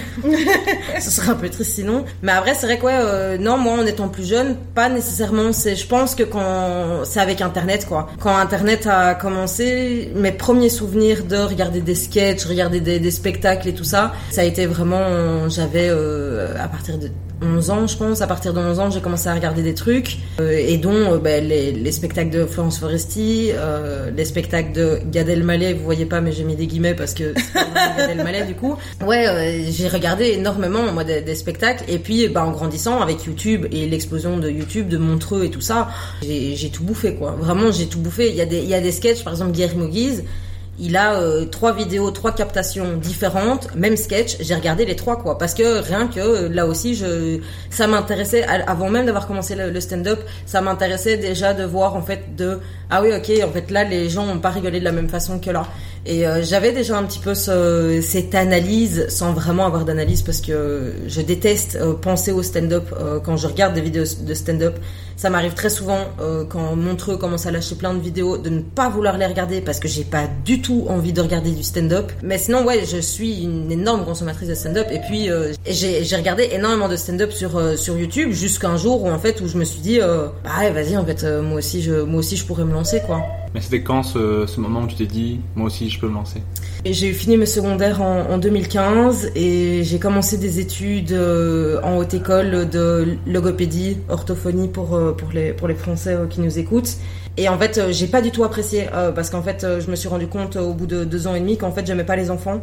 Donc, euh, bah, c'est compliqué quand tu fais des études de logopédie, quoi. Et euh, et donc ouais, donc j'ai arrêté ces études parce qu'en fait, j'aimais pas du tout. C'était c'était horrible. Euh, je vivais euh, le divorce de mes parents qui, qui donc ils ont divorcé très tard, ce qui a aussi été très compliqué pour moi à, à accepter et à, et à vivre. Et c'est ça. Et en fait, j'ai pété un câble avec mes études, j'ai arrêté. Et puis euh, pendant un an et demi à peu près, mes parents m'ont un peu laissé euh, de côté. Genre, ils ont accepté que j'ai fait des cours de langue et tout ça pour histoire de quand même pas ne rien faire. Et en fait, c'est pendant vraiment euh, cette année et demie là où en fait je, je faisais des cours de langue, je travaillais dans un restaurant. Euh, et j'avais des journées assez remplies et d'un autre côté pas nécessairement parce qu'en fait j'avais mon cours qui commençait à, à 13h jusque jusque 17h puis 17h j'ai quitté le cours j'allais directement au, au, resto. Je finissais à minuit minuit 1h du matin. J'arrivais de 1h du matin jusqu'à 6h j'étais dans mon lit à regarder du YouTube et puis après j'allais dormir et ainsi de suite. Et en fait je me j'étais là ok mais en fait le stand-up prenait déjà énormément de place dans ma vie alors que je ne l'avais même pas commencé. Juste le fait d'en regarder sur internet, ça prenait déjà une, part folle. Et en fait, il y a un jour où euh, j'ai vu que Guillermo Guise euh, faisait des cartes blanches au, Kings of Comedy Club, donc euh, à l'époque en 2018. Et j'ai mon meilleur pote qui était ultra fan de lui aussi. Et donc un jour, pour son anniversaire, je, je nous ai offert deux places pour pour le Kings of Comedy Club. Et en fait, c'est en rentrant dans le Kings, première fois où je rentre dans le Kings en 2018, je rentre et la première personne que je vois en rentrant, c'est Guillermo Guise. Oh. Et là, je me dis en mode, waouh, yo, qu'est-ce que c'est? Enfin, je, pour moi, c'était inconcevable, quoi. C'était inconcevable que l'humoriste qui allait faire son spectacle était juste à côté, quoi. Et donc euh, j'ai passé le spectacle, j'ai trouvé ça incroyable. C'était donc c'était une carte blanche, donc c'était une sorte de plateau. Et en fait, euh, je suis rentrée chez moi et euh, j'ai réfléchi, j'ai réfléchi, j'ai réfléchi. Et il y a un jour, juste avant d'aller au travail, je me suis sorti les doigts du cul et j'ai écrit, je me les suis lavé parce que j'ai écrit un message à J'ai écrit un, un, message à Guillermo Guise, vraiment la bouteille à la mer, vraiment le. Et là aussi, je me déteste de dire ce genre de truc, mais j'y croyais vraiment pas quoi. J'ai envoyé le message en y croyant vraiment pas. Et en fait, je lui ai envoyé un message en mode hey, salut, je suis venue te voir euh, la carte blanche et euh, je t'avoue qu'en fait, j'ai été assez impressionnée du fait qu'en fait, euh, tu étais très proche de ton public et en fait, je pense que j'ai envie de me lancer dans le stand-up. Seul problème, j'y connais strictement rien. je sais pas du tout où je peux commencer. Et c'est Guillermo Guise qui, à ma plus grande surprise, m'a répondu en mode ben viens les lundis au Kings of Comedy Club, comme ça tu rencontreras des gens. Et je dis ouais mais ah, tu es sold out euh, jusque fin juin. Et il m'a dit oui mais c'est pas grave, tu viens et moi je te fais rentrer gratuitement. Et donc là j'étais là en mode waouh, c'est-à-dire? Et donc je suis arrivée un jour au, Kings of Comedy Club en mode bonjour. Guillermo Guise euh, m'a dit que je pouvais venir et tout euh, gratos et la personne m'a dit ah oui vas-y je t'en prie et je pense que c'était probablement Justine qui m'a fait rentrer dans, mm. dans, dans, ce, dans ce Kings. Et en fait là j'ai rencontré deux humoristes, euh, dont un que tu as déjà... Nico... Non, Nikos, tu, l'as, tu n'as jamais encore, vu. Euh, Nikos et Bénin, et en fait deux humoristes qui à l'époque jouaient, euh, et encore maintenant, mais qui à l'époque jouaient beaucoup avec le... principalement avec le What the Fun. Et en fait, je suis arrivée et j'ai commencé à leur parler. Grande chance, on a quasi le même âge, et donc c'était vraiment très facile. Et puis je suis quelqu'un d'assez extraverti, donc j'ai pas eu de problème nécessairement à aller leur parler. Et en fait, on a parlé un petit peu. Et grâce à eux, ils en ont parlé avec euh, Rudy Lejeune qui euh, tient du coup le, What the Fun. Et en fait, euh, Rudy Lejeune qui a cru qu'en effet, oui en effet, c'était une bonne idée de me faire jouer. et donc il m'a fait jouer et depuis je joue au What the Fun et ça s'est toujours très bien passé et tout ça. Et donc donc je ouais, je pense que je dois un peu mon entrée au stand-up à, plusieurs personnes et principalement à, à Guillermo Guise qui m'a vraiment offert cette cette opportunité de fou. Et puis aussi, bah, grâce à moi, d'avoir euh, osé envoyer ce message, même en pensant que jamais il allait, il allait répondre. Mais, euh, et je pense que, euh, sans déconner, je pense que s'il n'avait pas répondu, je pense que j'aurais jamais commencé le stand-up, ou en tout cas pas à ce moment-là, quoi. C'est drôle, on a chacune notre parent marraine hein, de ouais, Ah ouais, j'aime bien, c'est que ce soit nos, deux humoristes phares du moment, Guillermo Guise et Fanny Rivet, que ce soit tous les deux votre porte d'entrée pour l'humour, et qui est ce truc super chouette de vouloir se dire ben, il y a de la place pour d'autres. Ramenons des gens, tu vois, c'est la, mentalité que j'aime bien dans le stand-up, de euh, plus il y a de gens qui, qui font du stand-up, plus le stand-up vit, plus c'est cool pour tout le monde en fait. Que tu t'aurais pu avoir des trucs de ah ouais le stand-up c'est vraiment dur. Franchement tu sais, tu sais pas ce que c'est. Pour moi j'y arrive parce que j'ai beaucoup de talent. si, si, tu tombes sur quelqu'un comme ça, tu peux vraiment refroidir des gens. Là, c'est vraiment chouette qu'ils qu qu vraiment entendu la main pour le faire. Je Mais je pense que c'est surtout aussi parce que ce sont deux personnes. Euh, bon, après, je connais un peu plus le passé de Guillermo Guise sans vraiment le connaître, mais euh, par rapport à Fanny Ruet. Mais euh, Guillermo Guise, j'ai l'impression qu'il a tellement galéré pour arriver là où il en est. Fanny aussi, elle a dû tellement, elle, elle a dû tellement se prouver à elle-même et aux gens que euh, du haut de, de, de, son mètre cinquante, elle avait, putain, elle avait du talent quoi. Mhm. Et que euh, du haut de son, euh, elle vient sur scène, euh, elle vient pas dans des tenues euh, mirobolantes avec du maquillage ou quoi, elle vient, elle est très naturelle quoi. Elle vient, elle lâche son truc. Guillermo c'est la même chose, il vient, il lâche son truc. Et en fait, je pense que ce sont des gens qui ont tellement bossé qui comprennent en fait, qui comprennent qu'il y a certaines personnes qui méritent d'avoir leur chance et qui, qui méritent d'avoir un petit peu plus de visibilité. Bon après sur les deux, Guillermo et Fanny Ruet, il y en a, il y en a un des deux qui qui paye pas ses premières parties, euh, donc il y en a un des deux qui est plus gentil que l'autre. Mais euh, mais non, c'est c'est c'est c'est une aubaine quoi, c'est une aubaine de recevoir un, un message de Guillermo ou de Fanny Ruet qui propose une première partie, qui propose un 30-30, c'est c'est fantastique quoi. Et c'est vrai que c'est rare et d'un côté il y en a quand même quelques uns en Belgique qui le font et à, Bruxelles particulièrement. Mais euh, mais c'est vrai que je pense que c'est vraiment parce que eux ont galéré et qui savent que euh, bah ouais en fait euh, il vaut mieux se, se, se, se tenir parce que oui on est tous dans le même bateau dans le sens qu'on fait tous du même du stand-up mais on fait pas la même chose en fait on fait pas le même stand-up on fait pas les mêmes humours et donc je, je pense pas que les dentistes entre eux euh, ils sont là ouais lui c'est de la merde c'est de la merde vous êtes tous dans le même truc donc autant tous qu'on soit tous ensemble cette métaphore cette comparaison avait aucun sens J'ai vu ces plombages. c'est ça aussi c'est ça aussi parfois Ryan Garcia c'est des métaphores euh, une envie de créer des métaphores Il y a deux dentistes qui ont écouté le podcast qui ont fait oh, bon j'arrête là. Désolé. À un moment donné non. Mais je, suis pas d'accord avec ce qu'elle dit Enfin, euh, pour compléter un peu, je pense que autant Fanny que Guise, il y a un, il y a un amour de la nouvelle scène aussi. Il y a un amour de voir euh, le stand-up se créer à Bruxelles comme il peut se créer aux US. Je vais pas parler Paris parce que Paris c'est très compétitif. J'ai de l'impression que j'ai à part dans certains comedy clubs. C'est souvent, Ouais. souvent ce qu'on entend. ouais. Dans, dans l'atmosphère, enfin, moi les expériences que j'ai eues à Paris étaient trop cool, mais bon, je suis pas allée partout. Je suis allée dans les endroits où je me sentais à l'aise. Bref, avec des gens où j'étais à l'aise. Et euh, il y a un truc aussi, euh, là, à Bruxelles, je crois que c'est le meilleur moment, euh, parce que c'est fou ce qui est en train de se passer là à Bruxelles. Enfin, pour les gens qui sont en dehors de ça, je pense que ça se voit pas tant que plutôt juste, ils voient un nouveau un bar qui commence à faire une scène de stand-up, alors que pendant des années, t'étais là, mais qui, qui, qui- quel- pourquoi?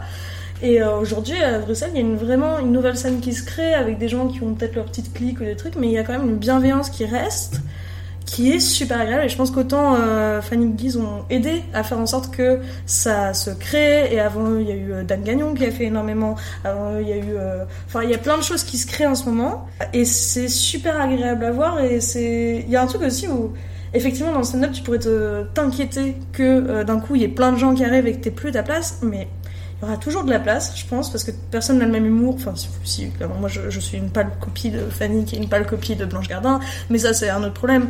Mais euh, c'est juste qu'on on est des femmes qui parlent de, de, de, de choses dures, donc on est la même personne. Pour ceux qui sont pas bons sur le second degré, c'est du second. oui, c'est du second degré. En même temps que je disais, j'arrêtais pas de faire des guillemets entre, entre les trucs pour faire Mais c'est que comprendre. Mais du coup, grâce à ces deux personnes, vous, vous arrivez dans le stand-up. Comment se passe votre première scène? De quoi vous parlez? C'est où Je veux tout savoir. Oriane, ta première scène. Euh, première scène, 13 mai 2019 à la Boule Rouge, euh, avec le What the Fun, c'est pas des couilles. Euh, c'était ma première scène, c'était à l'époque le What the Fun euh, avait un, un plateau What the Fun au, au Kings of au, à la Boule Rouge. euh, près de, de euh, qui était euh, tenu, enfin MCisé par euh, par Bénin.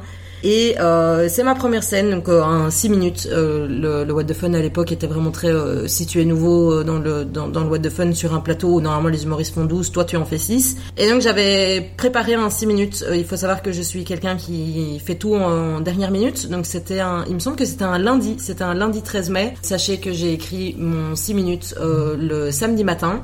Et puis le dimanche après-midi, j'ai réouvert mon document et j'ai tout supprimé parce qu'en fait tout était nul à chier, vraiment nul à chier, nul nul à chier.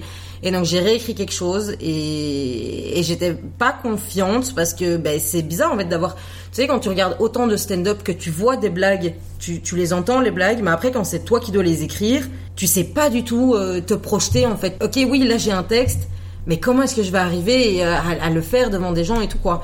Et en fait, euh, je, je suis montée sur scène, euh, j'ai la vidéo euh, où j'ai ma feuille en main, mes feuilles en main, et on me voit trembler. Ben, ma main tremble un petit peu, mais je parle et euh, moi-même quand je regarde encore là maintenant les, cet extrait de ma première scène, je me dis waouh quoi. Je sais pas d'où c'est venu, d'où est venue cette confiance et cette aisance. Et vraiment ma première scène, j'ai été particulièrement allée sur scène, donc stressée évidemment.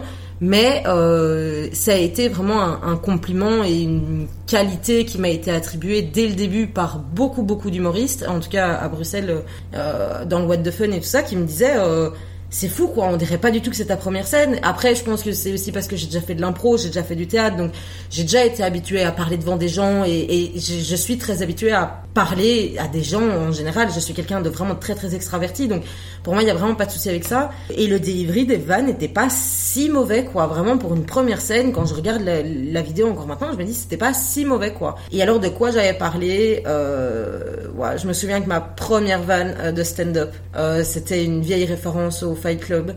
Euh, c'était nul à chier, je l'ai plus jamais refaite d'ailleurs, euh, sachez-le. Mais sinon, j'ai des ex- vraiment j'ai des bonnes, enfin, j'allais dire j'ai des extrêmement bonnes vannes. Mais pour moi, c'est une, j'ai une bonne vanne qui est vraiment très très bonne parce que je l'ai écrite pour mon premier 6 minutes et je l'ai encore maintenant quoi. Et donc pour moi, je suis euh, convaincue que ben, ça, c'était euh, sur le 6 minutes, j'avais quand même réussi à écrire au moins une bonne vanne, quoi. Et sinon, euh, de quoi ça parlait? J'ai directement euh, parlé moi de moi dans mes sketchs. Euh, ça a été directement à l'époque du coup, je travaillais dans un restaurant, euh, comme je disais là tantôt. Et ben, euh, mon premier sketch, ça a été sur le fait que j'étais une, une meuf serveuse dans un restaurant et que euh, j'allais près d'une table de trois types euh, qui en avaient 50 ans et il y en a un qui me dit euh, et toi t'as quel âge ah t'as 20 ans ah ouais c'est un petit peu trop jeune pour moi et moi je l'ai regardé et je lui ai dit mais vous de toute façon vous devez avoir quoi 50 50 ans ah ouais c'est beaucoup trop vieux pour moi ça de toute façon. Ça a été ma première vanne première vanne féministe. Wayo moi je tapais dans le truc directement. Maintenant franchement j'ai directement écrit sur moi et je me suis directement rendu compte que c'est ça qui me c'est ça qui me plaisait. Cool.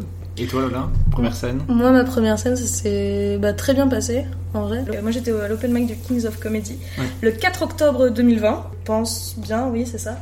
Euh, et c'était vraiment cool. Pour, exceptionnellement, c'était pas Bilal, euh, le grand ponte de l'open mic, qui faisait euh, la présentation, mais Ino, que je connaissais pas du tout, mais que j'ai trouvé extrêmement drôle. Et il est extrêmement drôle. Je pense que tu as fait un épisode avec Oui. lui. Ah, je l'ai fait en deux parties, En deux euh, parties. parce qu'il il a beaucoup de choses Il à raconter. oui, c'est un homme, et que c'est le meilleur d'entre nous, euh, niveau humoriste et niveau Sans aucun personne. doute. Et euh, parce que clairement, ce- son nom n'a pas été droppé là tantôt quand on disait euh, des humoristes de Ouais. putain de talent et qui ont une putain de carrière euh, là maintenant. Qui euh, Ino JP, c'est un type en or quoi. Vraiment, c'est un type qui lui aussi, il adore la nouvelle génération aussi Ouais. et il a vraiment ce truc de euh, c'est notre grand frère quoi. Il a il, il adore offrir la chance à, euh, à des gens. Moi, il m'a déjà aussi offert des premières parties, Mhm. euh, pas payées non plus, mais bon, c'est pas grave. c'est vraiment des expériences trop bien quoi. Où en fait vraiment tu te dis, t'as une JP qui t'envoie un message qui te propose de faire la première partie au TTO et t'es là en mode ah ben ben oui oui parce que toi aussi tu l'as fait toi aussi en, dé- décembre on est, on est et c'est incroyable quoi vraiment cette volonté de il veut faire jouer des gens et il fait pas jouer tout le monde il fait pas jouer n'importe qui il fait jouer des gens que il a quand même envie de, de, de voir dans sa première partie tu vois C'est une main tendue, quoi. Ouais. donc euh, ouais non c'est vrai que Ino JP mais donc, Ino Oui. JP Du qui a coup- été MC finir, de ta première Oui, scène. oui, et j'étais, j'ai j'ai plein de souvenirs en fait de cette première scène parce que déjà j'apprends que je passe dernière.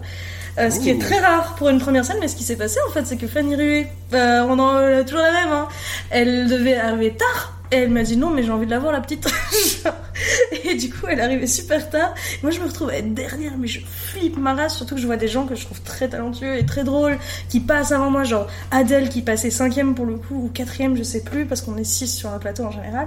Et euh, moi j'étais sixième. Adèle qui passe, qui fait un super passage, mais Adèle, faut savoir, c'est quelqu'un euh, qui euh, est très exigeant avec lui-même. Et il sort de scène et il se prend la tête dans les mains et il se dit j'ai fait un passage de merde. Et moi je le regarde comme ça genre c'est ma première scène et je me dis c'est ça un passage de merde? Genre alors qu'il avait fait rire tout le monde ça allait très bien il était super efficace. Bah, Adèle quoi genre c'est il est toujours super efficace euh, et je l'ai très rarement vu bider euh, et puis derrière, mais lui, c'est vraiment genre, s'il y a une virgule qui est pas au bon endroit, genre, il va se dire putain, j'ai oublié cette blague, fait chier. Et voilà. Et moi, je me dis, mon dieu, mais je vais, je vais bider de ouf. Mais heureusement, heureusement, j'avais ramené tous mes potes dans, dans, le public. Euh, Il y avait pas que mes potes, mais c'était super cool. Et le fait que Fanny soit là et d'entendre, parce que Fanny rigole très fort, d'entendre sourire sur les bonnes vannes, le un truc comme ça, j'ai la voix cassée, donc ça fonctionne pas très bien. Et euh, j'ai un très bon souvenir de cette scène. Euh, moi, je parlais, euh, je commençais, je parlais de harcèlement scolaire, euh, donc je parlais de ça en première scène. Et c'est des blagues que je fais encore beaucoup aujourd'hui, certaines. Maintenant, en fait, je- j'essaye justement parce que mon personnage a, un peu changé et que je suis assez différente dans la manière dont je parle. C'était trop littéraire au début. Genre, comme je suis, je suis de base quelqu'un d'assez littéraire, genre, j'écrivais avec beaucoup trop de frioriture et trucs. J'essaie de faire un texte un peu plus direct, mais il y a plein de vannes que j'ai gardées de ce premier passage. Euh, passage que j'ai rodé pendant longtemps. Et en fait, euh, c'était drôle parce qu'au début, euh, je l'ai fait quelques fois et je l'ai abandonné pendant tout un temps. Puis après, et surtout, je partais du principe de c'est mon premier texte d'office, il est pas bon et dans six mois, je vais me dire c'était de la merde. Et en fait, j'ai je l'ai rechecké, je me suis dit, mais en fait, ça va. Et même, je, reprendre des blagues que t'as pas faites depuis longtemps, c'est super agréable par moment parce que tu as un renouveau dans ton delivery, t'as un renouveau de, du public, la réaction qu'ils font. C'est, et puis tu trouves aussi, tu trouves aussi des nouveaux points de vue et des nouveaux des, des, nouvelles prémices des nouveaux trucs euh, c'est pour ça qu'il faut jamais jeter un texte. Jamais jeter euh, des blagues quoi. Tout écrire tout ce qu'on pense euh, et d'un côté écrire tout oui. pas, pas nécessairement tout tout non plus mais écrire un maximum et et ne pas jeter jamais jeter ne jamais jeter parce qu'il y a un moment où tu tu vas tu vas penser à ça ou quoi et en effet comme tu dis mm. parfois tu tu lâches un sketch pendant un temps parce que tu es en train de roder quelque chose de neuf et puis tu reviens sur un texte d'avant et en fait là tu te rends compte, eh mais putain en fait là-dessus il y a trop, il y a trop moyen de faire une blague là-dessus. Ouais. Et donc c'est vrai que ça c'est le stand-up c'est t'es en constante euh, rénovation de tes propres sketchs quoi parfois quoi. Puis tu les vends mieux avec l'expérience aussi donc euh, des fois quelque chose qui n'a pas ri c'est pas la, c'est pas la vanne. Des fois c'est, oui, il y, a, il y a tellement de trucs qui qui sont en jeu c'est ta vanne, ton delivery la façon euh, dont tu te comportes, tu te tiens, les gestes, la, le, les mimiques, il y a, mm. plein de choses qui rentrent en jeu. Donc des fois, tu l'as juste mal vendu au début parce que oui. tu n'avais pas cette aisance que tu as acquis après. Donc tu l'as refait plus tard avec un, un autre angle, un autre point de vue ou juste une autre façon de la dire et tout d'un coup ça devient ouais. ta meilleure vanne et tu dis wow. Il y a un truc que je trouve vraiment bien et ça je le dois. À... Il y a deux bouquins qui s'appellent How to Write Funny, je pense, et uh, The Comic Toolbox, qui sont des bouquins en anglais mais qui sont super utiles, je trouve, quand tu commences quand tu continues c'est même parce que j'y reviens souvent euh, par moment j'ai juste la page blanche parce qu'il y a des exercices et il y a des trucs qui euh, parfois t'as une impulse ce qui t'aide à débloquer et c'est super euh, agréable à faire parce que tu délègues le fait d'avoir une idée à un bouquin et, euh, derrière tu parles dans tes propres trucs. Mais il y a un truc qu'ils disent et qui est très vrai c'est que chaque humoriste ou chaque personne qui essaie d'écrire quelque chose de drôle a deux personnes en lui l'éditeur et le clown. Et euh, souvent il y a un des deux qui s'exprime trop et il faut savoir genre quand en phase d'écriture et il faut savoir laisser ton clown s'exprimer à fond pour écrire tout ce que tu peux. Et puis après tu lis tout ce que tu as écrit et l'éditeur il va sélectionner deux blagues. Et puis après et puis après tu vas sur scène ou une dizaine de blagues. Et puis après tu vas sur scène euh, tu dois trouver le bon truc entre ton clown et ton éditeur. Et puis tu relaisses ton clown parler pour le delivery plein de trucs. Et puis l'éditeur il recheck ce que tu as fait. Et l'éditeur il va choisir une vanne qui a fonctionné. Et c'est vraiment tout le temps ce travail là et je le trouve c'est frustrant et super intéressant à la fois. Et en même temps, en fait, parfois l'éditeur est trop dur. Du coup, moi, j'ai plein de textes, plein de trucs que j'ai écrits au tout début qui sont plus des idées que des vannes. Et je me suis dit, mais non, mais je peux pas parler de ça, c'est nul. Et puis euh, un an plus tard, je regarde et je me dis, ah, mais en fait, c'était une bonne idée de parler de ça, mais c'est pas, c'est juste pas la, bonne manière de l'aborder. C'est juste pas, il faut tape un petit plus, un petit peu plus de clown dedans, et puis après, ce sera bon parce que là, c'est pas drôle, c'est juste triste. Ce qui arrive souvent pour moi, d'écrire des choses, je me dis, c'est pas drôle, c'est juste, j'ai un dossier qui s'appelle comme ça. C'est voilà. vraiment un bon conseil euh, parce que je sais qu'il y a des gens qui écoutent le podcast qui soit veulent se lancer ou qui se sont déjà lancés et débutent. Ne jetez rien. Ouais il y a la blinde de trucs que j'ai écrit, je me dis c'est de la merde en boîte. Et des fois tu reviens dessus trois mois, un an, quatre ans après et tu fais mais il y a de l'idée, il y a quelque chose et en fait c'était pas le bon moment pour le dire. Si des fois des choses que t'as pas encore digérées, t'es pas encore assez à l'aise pour le dire devant un public, ou juste t'as pas trouvé le, le, le, le, moyen. Et en fait tu vas le trouver peut-être euh, quatre ans plus tard ou peut-être dans dix ans quand tu vas écrire ton deuxième spectacle à l'Olympia, on sait pas. Mais du coup, après cette première scène, comment ça s'est enchaîné pour vous? Euh, moi de mon côté, donc euh, c'était en mai et en fait normalement j'étais censée avoir une scène en, en, juin avec le What the Fun aussi et donc j'étais vraiment là, waouh, bien c'est fou, euh, ok très bien, j'ai déjà une scène par mois et tout, vraiment à l'époque c'était euh, incroyable. Et en fait malheureusement c'était une scène qui était faite à, à Los et en fait il y avait une captation euh, de la RTBF ce soir-là et donc le What the Fun m'a gentiment dit euh, on va gentiment donner ta place à quelqu'un d'autre, ce que je comprenais bien évidemment. Et donc en fait quand je me suis fait euh, retirer de cette line-up, j'ai eu un peu peur parce que je me suis dit ah bah, comment ça va se passer? Parce qu'en juillet août il y avait rien, il y avait moins en tout cas en 2019. C'est beaucoup plus calme déjà, même encore calme. maintenant c'est plus calme. C'est ça et puis moi là maintenant ici là cet été je joue beaucoup uniquement au Kings of Comedy Club. En 2019 je n'avais je n'avais jamais mis les pieds sur la scène du de Kings donc euh, donc ouais, j'étais un peu euh, stressée. D'un côté, je me disais, euh, bah ouais, on verra bien. Et puis euh, bah là, il y a eu ce truc où euh, mes parents m'ont gentiment demandé, euh, ok, Ariane, tu vas faire quoi maintenant? Parce que ça fait un an et demi qu'on te laisse tranquille. maintenant, qu'est-ce que tu vas faire? Et, et, en fait, ils m'ont mis un peu la pression et ils m'ont dit oui. et puis j'étais là, ouais, mais le stand-up et c'était là, ouais, t'as fait une scène T'as fait 6 minutes, t'as été payé 36 balles, t'as un loyer, tu vas pas pouvoir, enfin il va falloir faire quelque chose quoi. Et donc mes parents m'ont gentiment demandé de, faire quelque chose de, ma vie et euh, j'ai commencé des études, euh, des études en, journée, en, enfin des études normales quoi. Et en fait ben j'ai continué à, mettre mes disponibilités, What the Fun, Yourir, tout ça dans les collectifs et tout ça. Et en fait, ben ça, petit à petit, euh, fin 2019, de septembre à décembre, euh, ça augmentait graduellement. En fait, au début, j'avais une scène par mois, puis en septembre, j'en avais eu deux, je pense. En octobre, j'en avais eu deux. En, novembre, je pense que j'en avais eu trois. En décembre, j'en avais eu trois, un truc du style. Et c'est par mois quoi tu vois mais j'étais là en mode c'est incroyable c'est fou c'est vraiment c'est fou quoi et puis euh, je suis arrivée en janvier en janvier j'avais pas fait de scène du tout parce que j'avais envie de me concentrer à fond sur euh, sur mon premier blocus vu que j'avais complètement foiré mes études avant et en fait en février là c'est Even on a budget quality is non-negotiable That's why Quince is the place to score high-end essentials at 50 to 80% less than similar brands. Get your hands on buttery soft cashmere sweaters from just 60 bucks, Italian leather jackets, and so much more. And the best part about Quince, they exclusively partner with factories committed to safe, ethical, and responsible manufacturing. Elevate your style without the elevated price tag with Quince. Go to quince.com slash upgrade for free shipping and 365-day returns. Millions of people have lost weight with personalized plans from Noom, like Evan, who can't stand salads and still lost 50 pounds. Salads, generally, for most people, are the easy button, right? For me, that wasn't an option. I never really was a salad guy. That's just not who I am. But Noom worked for me. Get your personalized plan today at Noom.com. Real Noom user compensated to provide their story. In four weeks, the typical Noom user can expect to lose one to two pounds per week. Individual results may vary. C'était la, folie quoi. J'avais genre j'avais six dates pour février, euh, mars j'en avais genre aussi six ou sept. Et puis en fait ben, mars est arrivé et confinement et donc euh, là ça a été assez compliqué parce que je me suis vraiment vue progresser petit à petit et je me voyais vraiment waouh ok attends si en février j'en ai six, euh, mars j'en ai sept, waouh ça va continuer à tomber quoi. Et en fait, le confinement est arrivé et donc euh, j'ai quand même été assez contente parce qu'on a continué quand même à, à me contacter pour euh, pour des projets. Euh, des, pendant le confinement, plein de gens ont essayé des projets en, en, Ouais, des en- vidéos, sur internet, ouais. c'est ça, des trucs, des, des trucs. On a fait du stand-up en Zoom.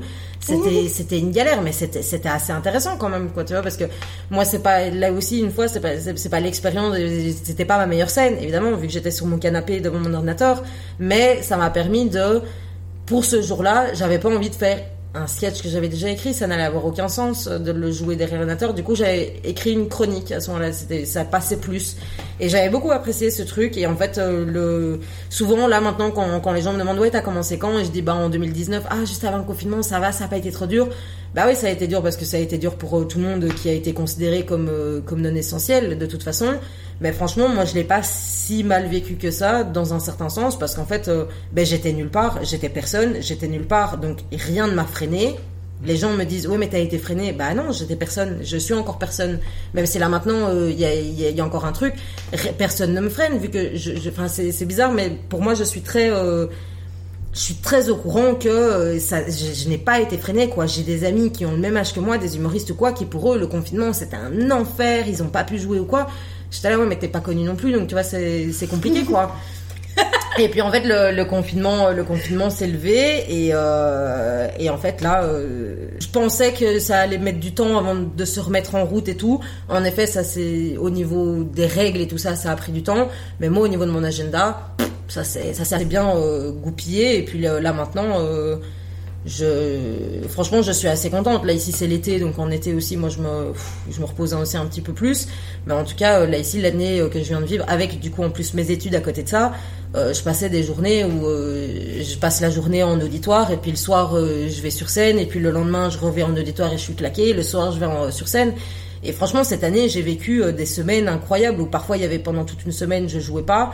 Et puis pendant deux semaines d'affilée je jouais tous les soirs quoi et donc c'était euh, c'était vraiment hyper intéressant. Et là ici j'ai trop hâte de septembre qui arrive euh, parce que du coup j'ai le spectacle, parce que du coup j'ai d'autres projets avec d'autres scènes et tout. Et j'ai trop hâte que ça reprenne et j'ai trop hâte. euh, Mais je, ouais je, je suis assez confiante bizarrement parce que Je pense que vu que j'ai pas énormément confiance en moi et énormément confiance au fait que bah, un jour je percerai, je, suis assez à l'aise avec le fait de me dire bah ouais, à l'aise quoi. Petit à petit, euh, peut-être qu'un jour je ferai mon lit. On verra bien.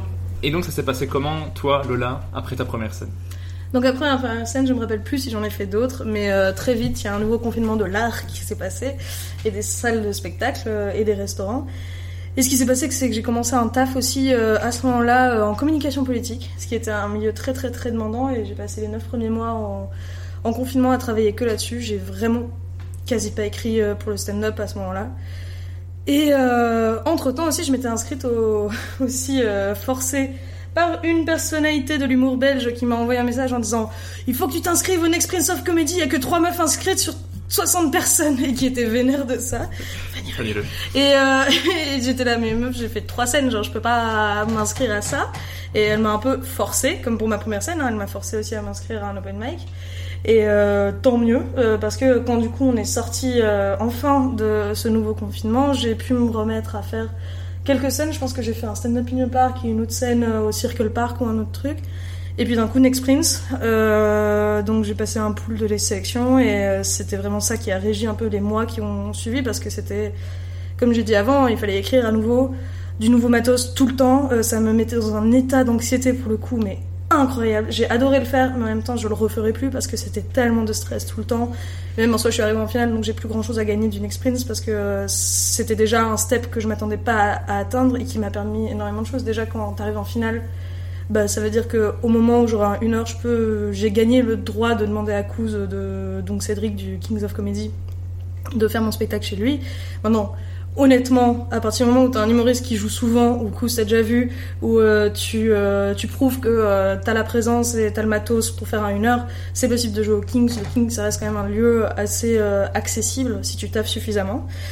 Et, et ouais, donc je suis sortie de ce concours, j'avais 30 minutes de matos à chaque fois qui étaient des nouveaux trucs. Il y en a, il y a quasi plus rien en fait que je rôde en ce moment de ça.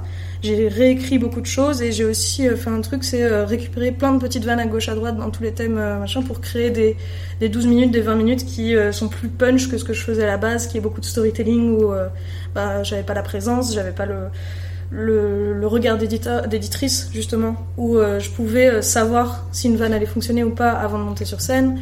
Et j'avais très peu d'occasion de les tester quand je faisais le Next Prince je, je testais une fois la veille ou un truc comme ça et, voilà et, et c'était super ça m'a beaucoup construite et même d'avoir des retours euh, de gens du milieu ça c'était trop cool et euh, ça m'a permis aussi que les gens sachent qui je suis. Parce que d'un coup, euh, moi, si j'avais commencé, ça m'a fait un espèce de coup d'accélérateur. Parce que d'un coup, ben, j'avais cette petite étiquette de t'as joué devant plein de gens. En général, les gens qui viennent voir le Next Prince, c'est des gens qui sont intéressés par l'humour, c'est qui, qui, qui, qui sont des consommateurs, qui ont envie de voir c'est qui les nouvelles personnes du stand-up. Parce que c'est un concours qui a été gagné par, ben, par non, par Guise ouais. Si, si, Par. Guise, par Fanny, par euh, même les gens qui sont arrivés en... Gaëtan Ferrière, Lorenzo Mancini, énormément de gens. Laura Lone, Denis Richir aussi. Denis Richir, euh, Hutzer qui l'a gagné aussi, non? Je sais plus. Je ne sais Je suis plus. pas sûre. Mais Laura bref, Lone. Laura Lone, euh, enfin bref, plein plein de gens qui aujourd'hui euh, sont plus ou moins en train de percer ou ont déjà percé. Donc ça c'est très cool et après ben j'ai eu ce qui est... et la chance que j'ai eue c'est aussi comme des gens avaient cette étiquette là sur moi, j'ai pu facilement rentrer au What the Fun, j'ai pu facilement euh, j'avais pas trop besoin de forcer et j'ai eu une énorme chance une nouvelle fois que des gens m'appellent pour que je vienne faire des scènes. Alors que moi j'étais là mais en fait vous, êtes sûr? Je pense que peut-être que j'ai fait ça mais je suis pas sûre euh, et je pense qu'on m'a laissé avancer aussi pas parce que j'allais gagner ce concours mais parce que vous a vu un truc en moi qui était et c'était plutôt cool parce que j'ai il y a des quarts de finale des, des huitièmes de finale où où je sais que j'avais cet atout de la nouveauté et euh, même si j'étais pas clairement pas prête à faire un spectacle comme Lorenzo euh, l'était euh, au moment où il a gagné bah c'était un gros encouragement une grosse tape dans le dos en disant vas-y continue. Et et ouais j'ai eu la chance d'être appelée ça on m'a dit ne le dis jamais mais ma première scène du What the Fun je faisais même pas partie du groupe privé du What the Fun et je me sentais syndrome de l'imposteur puissance 1000 genre mais qu'est-ce que je fous là? Alors que je connaissais des gens qui avaient le somme de ça justement et euh, mais maintenant ça ouais par contre j'ai dû beaucoup lutter justement avec ce syndrome de l'imposteur de me dire euh, j'ai mérité d'être là euh, c'est pas parce que j'ai encore des choses à taffer que j'ai pas le droit d'être sur scène et euh, parce que tout le monde a encore des trucs à taffer quand on monte sur scène C'est le principe. non et ça m'a permis aussi de rencontrer un peu parce que jusqu'à ce que je sorte du Next Prince, euh, de sortir justement du Kings, qui est une scène en particulier, mais après le What the Fun c'est trop cool. Euh, Il y a plein de scènes indépendantes qui se forment, il y a plein de gens qui font. Et ce que je fais aussi beaucoup maintenant, c'est que j'organise des scènes et ça me plaît beaucoup. Ça prend de plus en plus la forme d'un collectif, mais euh, justement ce truc de il y a 60 mecs inscrits au Next Prince of Comedy euh, pour trois meufs, bah en fait est venue une idée avec d'autres amis eux dans le milieu du stand-up de se dire bah vas-y on crée un groupe privé Facebook avec que des meufs et ou en tout cas des personnes qui sont pas des hommes cis qui euh, ou euh, allez je vais être la wokiste de service mais qui euh, veulent se lancer dans stand-up ou qui veulent écrire qui osent pas et il y en a énormément vraiment. Euh, il y a plein de raisons pour lesquelles il y a moins de meufs que de mecs euh, dans le milieu du stand-up. Moi je suis encore en train d'essayer de réfléchir là-dessus. Je pense qu'il y a une question de représentation mais pas que. On essaie de créer un espace safe et ça s'appelle l'atout euh, l'atout comedy club maintenant a priori euh, avant, ça s'appelait La Touche Arme en référence à un sketch de. Oh mon dieu, j'ai oublié son nom. Euh, Jamel Comedy Club. Euh... Amel ah. Chabi Amel Chabi, ouais. Amel Chabi qui, euh, je me rappelle très bien du spectacle euh, où elle, elle dit, elle arrive en. Elle se faisait en- tout le temps présenter au Ouais. Jamel Comedy Club comme la touche charme du Jamel Comedy Club et généralement on ne disait quasiment que ça dans sa présentation. Ouais. Et donc à l'époque ça passait crème parce que c'était une des seules humoristes qui Ouais. passait et donc on ne s'en rendait même pas compte, on faisait, on ne on faisait pas attention à ça et que maintenant quand on dit ça euh, bah, d'office, enfin si tu dis ça c'est que t'es un gros T'es un gros lourd en fait maintenant. Et heureusement, je veux dire que ça veut dire en a qu'il y a- encore. ça veut dire, mais ça veut dire qu'il y a une évolution quand même parce que si moi, je suis en tant que quelqu'un qui fait c'est la touche charme de la soirée, je, je fais mais c'est qui t'as fait quoi les dix dernières années? Ouais, mais ça arrive encore, euh, malheureusement, ça arrive encore beaucoup. hein. D'un côté, je trouve ça hyper intéressant euh, le fait que, que Lola, ici, là, en effet, elle fasse des, scènes euh, qui sont un peu étiquetées féministes, parce que du coup, c'est que des meufs. Après, moi, si je peux donner mon, mon avis vraiment très personnel là-dessus, je trouve que parfois, ça peut un peu desservir au stand-up, dans le sens où, en fait, j'ai l'impression... Mais après, ça, je pense que c'est malheureusement le, combat féministe de nos jours actuellement qui malheureusement parfois certains combats féministes desservent un petit peu au, à la cause je- en, en- dans sa globalité euh, dans le sens où en fait je trouve parfois que faire une soirée ou dire absolument que c'est une soirée que avec des femmes ou quoi que ce soit ben en fait ça dessert un petit peu le stand-up parce que pour moi un plateau de stand-up on s'en fout de s'il y a autant de filles ou s'il y a autant de mecs ou quoi que ce soit. Alors j'apprécie énormément les organisateurs de soirées qui essayent de faire des trucs paritaires euh, mais je trouve que ça ne devrait pas être une. euh, Il y a parfois certains organisateurs qui euh, se, se vantent peut-être un petit peu trop de faire des soirées paritaires. Alors que pour moi, ça ne devrait pas être quelque chose euh, se- de se vanter. quoi. C'est un peu comme euh, si tu te dis euh, ah mais moi je suis quelqu'un de bien, j'ai jamais tué personne. Bah c'est normal en fait. C'est- normal. Hein. On est on est quand même sur Ouais. la logique des choses quoi. Mais l'avantage, c'est que, ça- c'est que de faire des soirées uniquement féminins, c'est que ça rééquilibre un petit peu. Et, et comme disait Lola, apparemment, il y a vraiment des gens qui n'osent pas aller à des scènes où ben, il y a beaucoup moins de meufs. Du coup, c'est du positif. Après, je pense que l'objectif commun, j'espère pour tout le monde, c'est qu'on fasse des scènes qui soient euh, paritaires. Mais le fait de créer des scènes uniquement féminines, puisqu'il y a des scènes qui sont uniquement masculines dans les faits, bah ça, ça crée un, un équilibre. J'espère en tout cas que c'est l'objectif commun. Quoi. Oui, et puis brûler les hommes aussi. Enfin, Ah, c'est ça, ça. ok. Bah, je... Euh, Surtout. Enfin, surtout, enfin, Surtout. on, on fait un méchoui à la fin de chaque scène qu'on fait où il y, a un- il y a un mec, enfin, la dernière fois, il a un peu Ah, crié. c'est pour ça que t'en as fermé les fenêtres, que j'ai chaud, je- tu, tu préchauffes en fait. Ok, cool. Non, non, euh, bien sûr, quand on, crée, euh, quand on crée un collectif comme ça et tout ça, il y a ces questions-là qui viennent, bien sûr. Mhm. Et surtout que de base, c'était vraiment juste, et voici un groupe Facebook, on se donne des, des moments où on a envie d'écrire ensemble, et comme ça, on peut parler aussi du fait que, bah, c'est triste à dire, mais encore aujourd'hui, il y a des meufs qui se prennent des remarques sexi- sexistes sur des plateaux, euh, il y a des trucs qui se passent, et ça fait un espace aussi un peu de euh, délestage, de, ah, ça m'a saoulé, je peux pas en parler d'habitude, mais là, ça fait du bien, et puis on réfléchit ensemble, on se donne des tips, des trucs. C'est bien sûr quelque chose qui pourrait aussi arriver dans un truc paritaire où il y a des mecs et des meufs, mais la nécessité des espaces non mixtes, euh, par moment, c'est aussi de pouvoir parler des mêmes problèmes que tu rencontres parce qu'il y a ça. Maintenant, le fait de faire une scène, je suis d'accord que ça doit pas être la finalité. Le jour où il y aura plus besoin d'une scène où il y a que des meufs, je serai la plus heureuse des personnes. Mais en fait, le truc aussi qu'on fait avec cette scène-là, euh, où euh, c'est euh, tous les mois, et bientôt ça va être doublé à la rentrée, on va faire deux scènes par mois, une à la mer à boire de Saint-Gilles, une à l'adhésif à Saint-Josse. C'est on remarque qu'il y a des sujets qui sont abordés qui sont pas forcément abordés, euh, qui sont un peu euh, inhérents à la, condition féminine, les agressions, euh, les trucs et machin. Et le public est plus réceptif à ça. Il, est plus capable de rire de ça. Donc maintenant, bien sûr, il faut les travailler. Et le but final, c'est de pouvoir en parler devant n'importe quel autre public, mais ça donne une porte d'entrée pour parler de ça.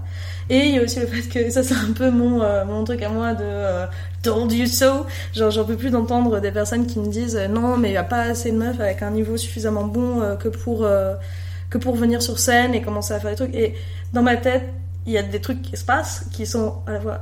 Bah, en fait, on a fait des plateaux, on a fait quatre plateaux. À chaque fois, il y avait 6 à 7 personnes et on n'a jamais fait un plateau où il y avait les mêmes personnes. Et c'était à chaque fois des soirées de qualité.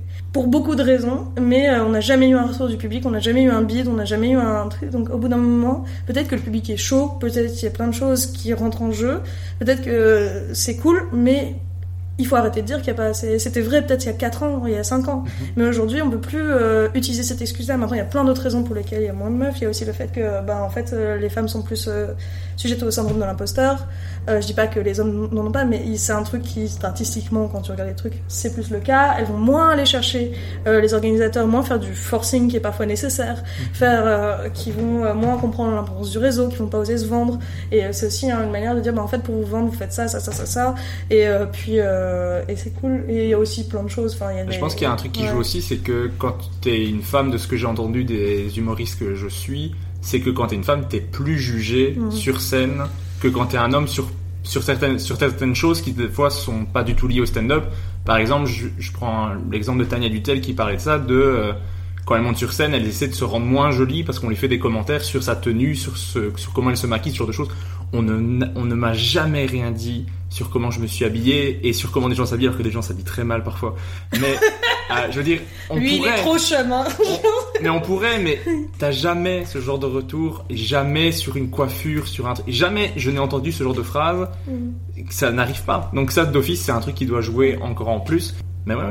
du Mm. coup, ben, c'est cool qu'il y ait des scènes, mais espérons qu'on arrive à un moment où on n'a plus besoin de le faire, ce serait Oui. cool quoi. Et un truc que tu as vécu probablement aussi beaucoup, Lola, euh, et que toutes les meufs qui ont commencé le stand-up, et encore maintenant, malheureusement ça arrive, c'est vraiment ce truc de... euh, moi j'ai eu beaucoup ça dans, dans, dans mes débuts, où en fait on m'appelle et on me dit euh, Salut, j'ai besoin d'une fille sur mon, sur mon line-up, est-ce que tu peux venir ce soir? Et en fait au début, moi en étant très naïve, parce que c'est mes débuts et tout, je suis là en mode Ah, ok trop bien, ouais je vais venir jouer. Et en fait il y a un moment où en fait tu t'en as marre d'être la fille de la line-up, quoi, t'en as marre d'être la meuf parce que euh, parce que c'est chiant aussi. Il y a, là ici il y a quelques mois j'ai joué, j'étais la seule meuf d'un line-up, ce qui ne me dérange pas parce que j'ai l'habitude en quelque sorte. J'ai l'habitude, c'est pas un problème. Et euh, là euh, le, MC dit alors là la prochaine c'est une femme, elle va venir vous faire rigoler et tout ça. Et en fait la façon dont j'avais l'impression d'être d'être à une fancifère et d'être franchement sans sans sans vouloir être méchante j'avais vraiment l'impression d'être à une fancifère et d'être un enfant trisomique où en fait on la maîtresse vient et alors, euh, prochain c'est un trisomique on va tous être bien gentils avec lui hein. Et en fait c'est non c'est non parce que ça ne ça n'apporte rien ça n'apporte rien du tout. Et en plus de ça euh, ça, ça sert à rien en fait. Je vais monter sur scène euh, j'ai des énormes tchouches évidemment que les gens vont voir que je suis une meuf. Enfin tu vois il y a pas besoin il y a pas besoin de dire que je suis une femme. Enfin tu vois ça va se ça va se voir. Et puis qu'est-ce qu'on s'en fout? Moi je vais pas regarder un tu vois je vais pas regarder un film parce que l'acteur principal c'est un homme ou parce que c'est une- je m'en bats les couilles tu vois tu regardes parce que tu regardes. Et c'est vrai que c'est un truc qui a été très dérangeant et c'est un truc qui est par contre très gratifiant euh, et c'est hyper triste que ça, ça soit gratifiant. Mais c'est en fait à partir d'un moment où on t'appelle et on te dit euh, j'ai besoin enfin j'ai envie de toi sur scène. Et là t'es là en mode waouh putain on a envie de moi sur scène on a envie de mon humour parce qu'on me trouve moi drôle et en fait t'es là mais en fait ça devrait pas autant me faire euh, plaisir. Et en fait ça, ça me fait très fort plaisir parce que comparé au, à tous les fois où on a dit euh, j'ai besoin d'une meuf quoi. Et donc c'est très gratifiant. Et d'un côté en tu te dis bah, c'est problématique en fait que ça soit gratifiant tu vois mais bon, c'est vrai que là maintenant j'ai l'impression, en tout cas moi pour ma part ça, ça m'arrive moins qu'on me dise j'ai besoin d'une meuf et c'est un truc où les meufs l'ont trop vécu quoi. Mm. Ce truc dont on a besoin d'une meuf parce que justement on a envie de, on a envie de, de, de paraître paritaire. Mais du coup, Ouais. peut-être que la, la difficulté principale est peut-être de commencer le stand-up, de rentrer dans ce milieu-là. Ouais. Quand on est une meuf, apparemment, ça a l'air d'être plus compliqué. Qu'une fois qu'on est établi et que les gens savent qu'on est drôle, c'est plus facile.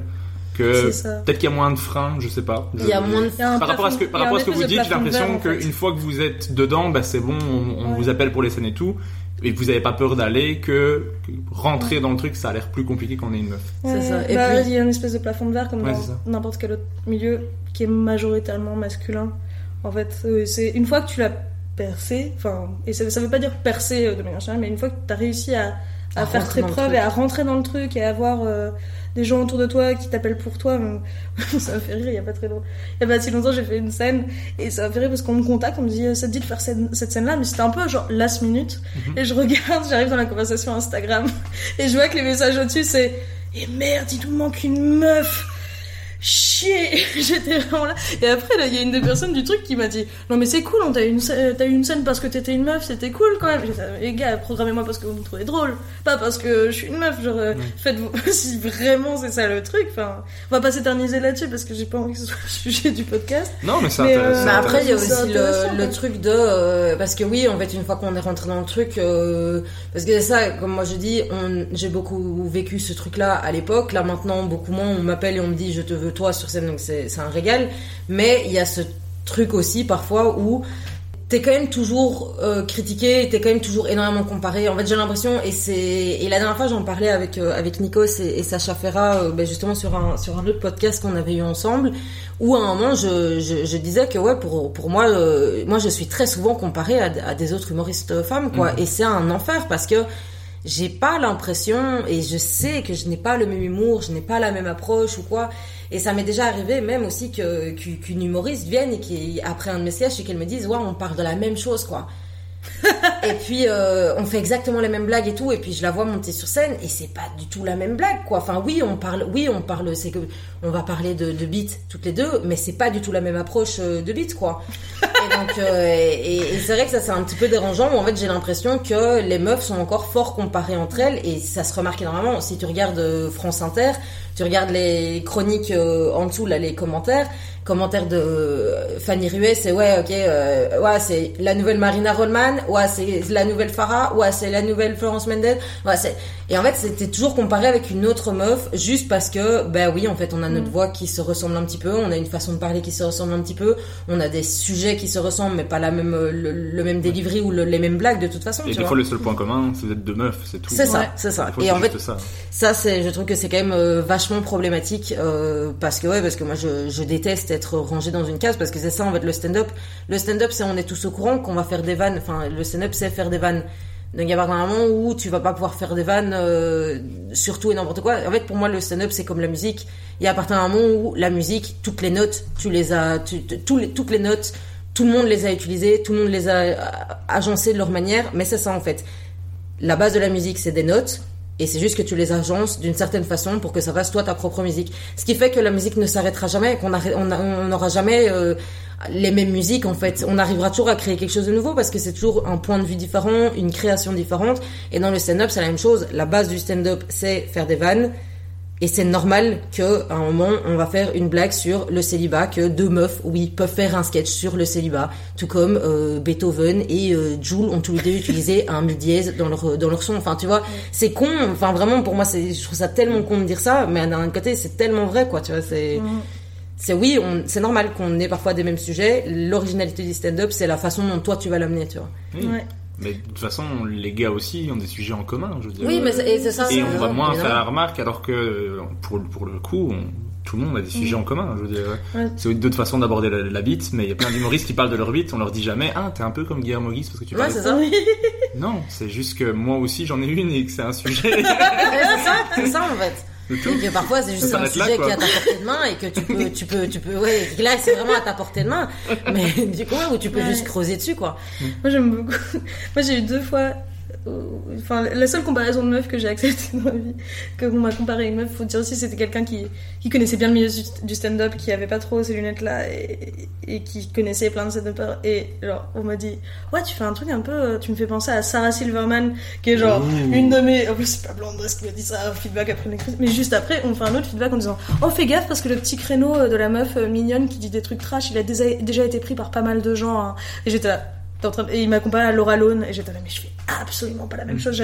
Bravo Laura Lone, genre c'est génial ce qu'elle fait, mais elle fait des musiques. Moi je fais jamais aucune musique à aucun moment. Enfin elle, elle a un style oui où elle joue très fort sur le côté petite meuf mignonne et, et très belle et qui va dire des trucs super trashos. J'ai pas du tout ça. Enfin, j'estimais pas avoir ce truc-là et c'était fou. Par contre, Sarah Silverman, je, je, suis tombée de ma chaise en disant en plus, euh, c'est vraiment quelqu'un à qui j'ai envie de ressembler. Ou je, c'est un de mes goats de, du stand-up où euh, je la trouve brillante. Euh, c'est, c'est ouf, Sarah Silverman. mais et ouais, mais cet autre retour, j'étais vraiment, j'avais un peu le somme parce que j'étais bon bah. pff, oui, j'ai deux trois vannes trash, mais là je viens de par- parler euh, du fait de devoir se faire tester pour savoir si t'as un cancer du col de l'utérus ou pas. Je pense pas que je fais la même chose que Laura Lone. Enfin, genre c'est gentil. Et alors à ce moment-là, je fais la même chose que Guidré aussi. Je fais la même chose que plein de gens, mais Ouais. c'est, je fais, enfin, ça m'a saoulé ce retour-là. Donc deuxième conseil de ce podcast, arrêtez de comparer les gens entre eux. Ouais. C'est un enfer. Ça marche. Euh, Est-ce que vous, vous avez tenté les festivals d'humour et tout ça ou pas trop? Lola me fait nom de la tête, euh, Oriane pareil. Euh, non, moi j'ai j'ai euh, un ami qui travaillait du coup un petit peu pour euh, Avignon qui m'a gentiment dit le 23 janvier, le jour de mes 25 ans, il m'a envoyé un petit SMS pour me dire que j'allais peut-être partir à Avignon. Et puis en fait, euh, ben, j'ai appris que je ne partais pas du tout à Avignon et que j'étais loin de partir à Avignon. Que... Ben, en fait, les neuf humoristes qui sont partis, si les neuf ne partaient pas, oui, potentiellement, je pouvais y aller. Mais bon, il fallait que neuf personnes se désistent, quoi. Donc euh, en effet, je, je n'étais pas prête d'aller à Avignon et d'un côté c'est normal, j'avais pas... euh, j'avais pas encore vraiment annoncé aux gens qui font partie du stand-up et qui sont importants, on va dire comme ça. Je leur avais jamais annoncé que j'avais une heure de, de spectacle en route, donc c'est normal. Et puis euh, j'ai fait, j'ai essayé quand même un concours, euh, le Next Prince, euh, ben, la même année de Lola, où moi je me suis fait éliminer à la première, étape. La compétition a commencé, je me suis fait éliminer. Et, euh, c'est vrai que depuis les festivals, je pense que ouais, ça m'intéresserait quand même toujours. Je pense que si, l'année prochaine on m'offre la possibilité de partir à Avignon quoi, évidemment j'y vais quoi. Parce que je pense que ça devrait être un. Enfin alors, en tout cas, quand je vois euh, tous mes potes qui reviennent euh, de, de la saison de cette année, euh, pendant que moi j'allais arroser leurs plantes pendant qu'ils y étaient, c'était un, c'est un enfer quoi, mais bon.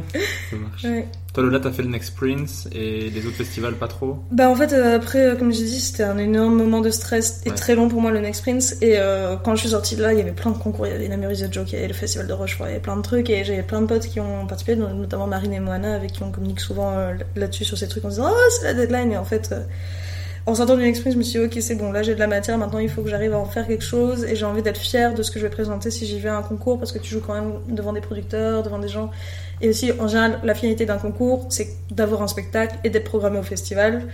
Euh, moi, je me sentais pas prête. J'avais envie de prendre mon temps et de vraiment euh, être contente. Pas que ce soit parfait, mais juste savoir ce que je veux faire avant d'essayer d'en faire quelque chose.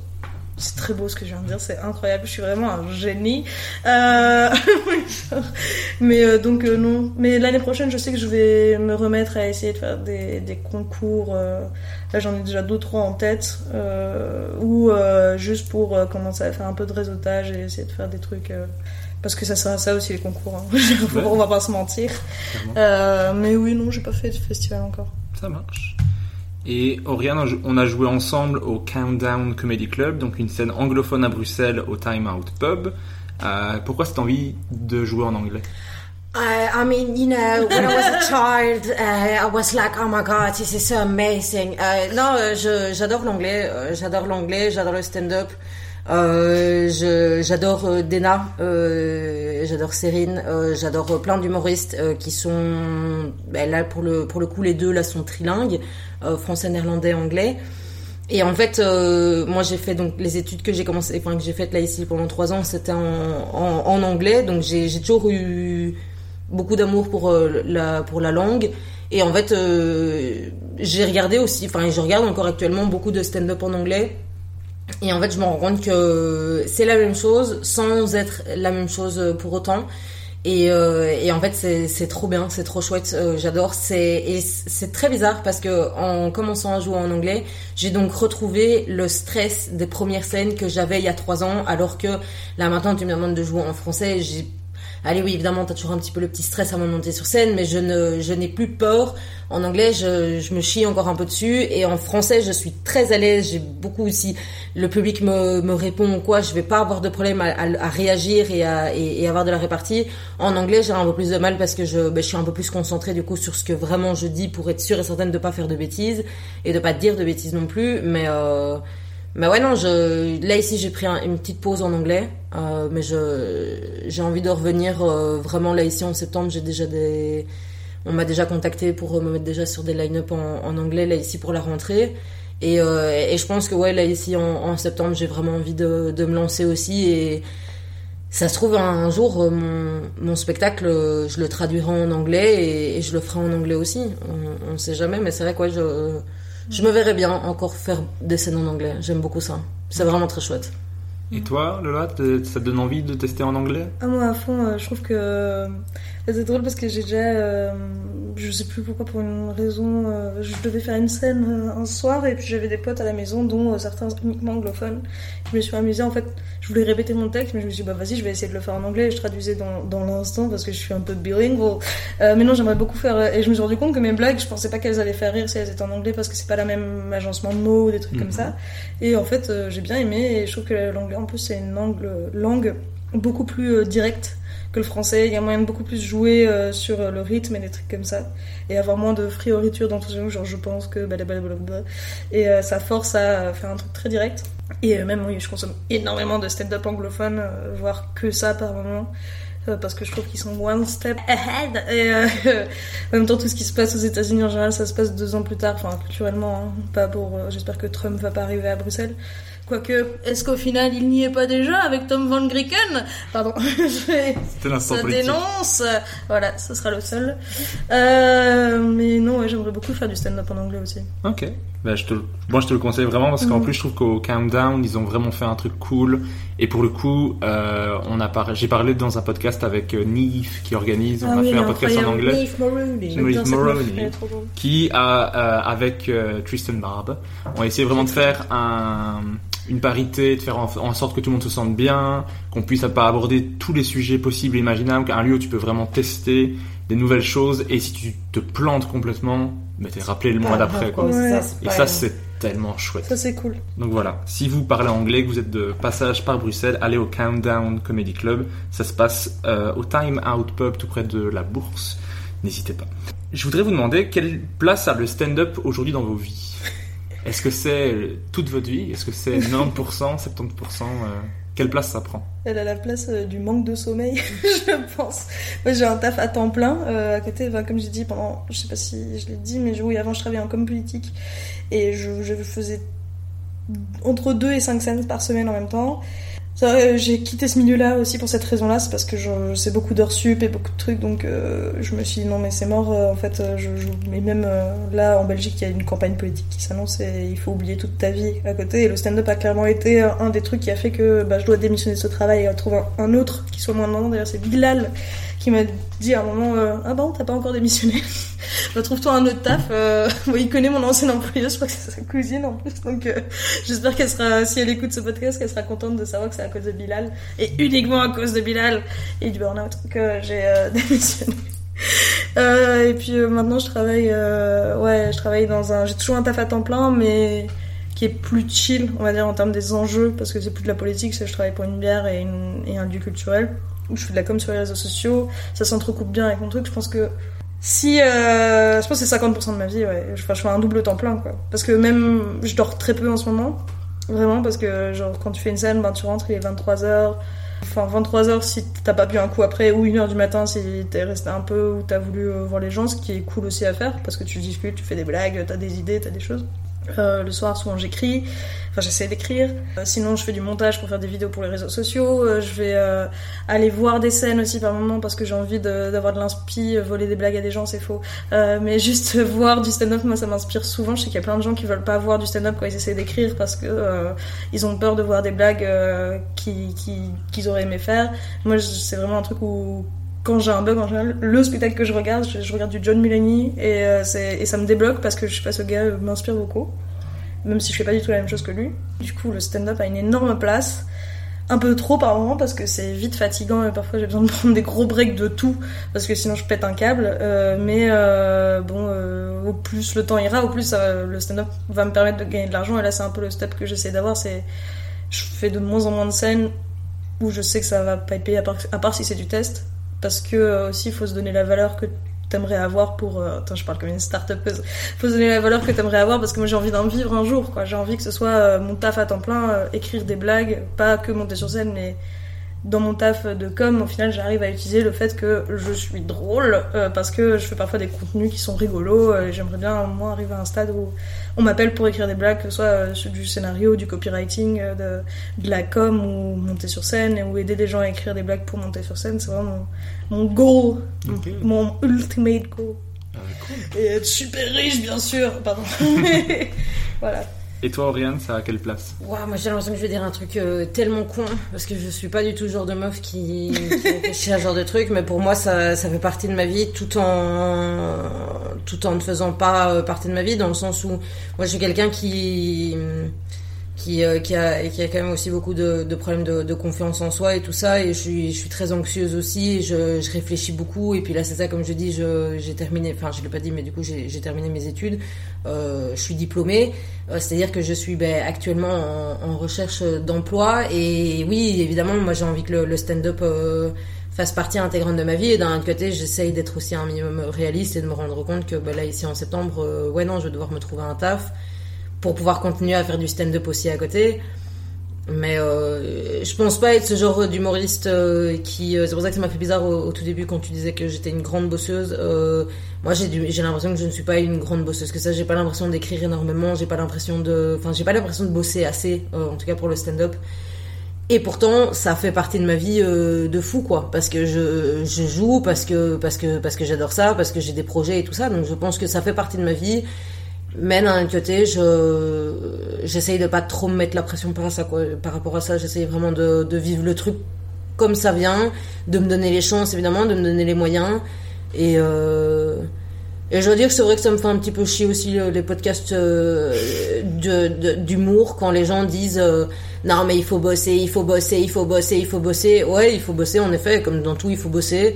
Alors en effet peut-être qu'un jour je perds, enfin peut-être qu'un jour je percerai, peut-être qu'un jour je percerai jamais parce que justement j'ai pas assez bossé, mais je je suis quelqu'un qui, qui, qui n'a pas envie de me détruire la santé mentale euh, avec ça quoi. Je, j'essaye d'être assez euh, positif par rapport à ça et tout ça et on verra bien ce qui se passe et, là, et je dis ça et là il y a d'office Adèle si tu m'entends oh mon dieu et plein d'humoristes plein d'humoristes qui m'entendent qui vont se dire mais t'arriveras jamais à, rien en Rennes si tu penses comme ça ouais et d'un autre côté c'est ce que je pensais déjà à l'époque il y a trois ans et tu vois j'ai déjà cette mentalité en moi et pourtant les gens sont bien waouh c'est bien tu progresses vraiment de fou alors que j'ai pas cette mentalité de bosser, work hard, tous les jours je bosse, tous les jours 8 heures du matin je me lève, j'écris et tout ça. Euh, non, j'ai pas du tout moi cette mentalité, j'ai pas du tout ce processus. Et pourtant, les gens me disent que j'ai une belle progression et que j'avance, que j'avance bien là où je dois aller. Donc au final, euh, j'ai l'impression que moi ma méthode de travail euh, fonctionne bien et ma façon de voir le stand-up euh, et ma carrière entre guillemets, en tout cas fonctionne bien. Pour moi, en tout cas, ça fonctionne bien. Donc, je j'ai pas envie de donner des conseils ou quoi par rapport à à comment débuter le stand-up ou quoi parce que je pense que c'est tellement personnel aussi mais vraiment euh, ça fait partie de ma vie euh, tout en tout en étant ben, quand même quelque chose à côté et c'est une passion et tout ça mais oui en effet ça fait partie de ma vie mais tu sais que ça prend que ça soit pas la plus grande partie quoi non, parce que je parce que je peux pas en fait. Je, je n'y arrive pas. Même si je pense que même si je voudrais, parce que c'est ça, je suis tellement quelqu'un qui n'arrive pas à me concentrer sur une seule chose. Je pense que je n'y arriverai pas de toute façon. Non, c'est ça qui est cool, je trouve, avec euh, l'humour de manière générale, c'est que tu peux avoir 12 000 projets différents en même temps. C'est pas que monter sur scène et faire du stand-up, enfin, genre tu peux faire un ça podcast. Peut, ça peut si tu veux aussi. Hein. Ça peut, ça peut être plein plein de trucs, mais euh, oui, moi c'est. Je pense que ça me ferait chier aussi si je, moi, je me retrouvais à juste monter sur scène, genre ça me fait rire de faire des vidéos, ça me fait rire de, de créer des trucs en fait. D'ailleurs, c'est pour ça qu'en ce moment c'est un peu compliqué de me dire. Euh, en fait, j'aime bien mon taf en ce moment. Je l'aimais pas trop avant parce que c'était trop stressant. Maintenant, j'aime bien mon taf du coup, je peux pas difficilement dire euh, ouais, je vais tout plaquer pour faire du stand-up parce que bah, ça me paye mon loyer, c'est quand même un gros confort et même si j'en perds en heure de sommeil, bah je préfère être tranquille financièrement et pouvoir faire un peu plus ce que je veux au niveau du stand-up que courir après la thune à 24 à cause du fait que je me suis dit je vais faire que du stand-up. Et tant pis si ça a deux fois plus de temps que quelqu'un d'autre, mais c'est vrai que je, suis assez d'accord avec le truc de la santé mentale, ça prime en premier et tu vas pas. En fait, moi ça me, ça me saoule un petit peu et en plus j'ai l'impression qu'on est bassé, enfin qu'on qu'on voit que ça avec les réseaux sociaux et tout, et cette, espèce, cette espèce de vieille euh, vidéo là de success story avec euh, où t'as une petite musique philosophique derrière et t'as un vieux type, tu sais même pas qui c'est, il fait genre un TED Talk qui est là, vous savez. Euh, enfin, évidemment, c'est toujours aussi des Américains, ils sont là. You know what, when people try to bring you down, you know what, et c'était là, mais ta gueule, enfin, en fait, parce que je pense que, après, moi, c'est ma façon aussi de voir les choses. Mm. c'est c'est juste euh, arrêtons d'essayer de généraliser un truc putain vis ton truc de ta façon il y a il y a des gens qui ont percé ils sont sortis de nulle part ils ont percé en deux deux il y a des gens ils ont bossé comme des tarés et ils sont ils sont sortis de- ils sont sortis de nulle part aussi.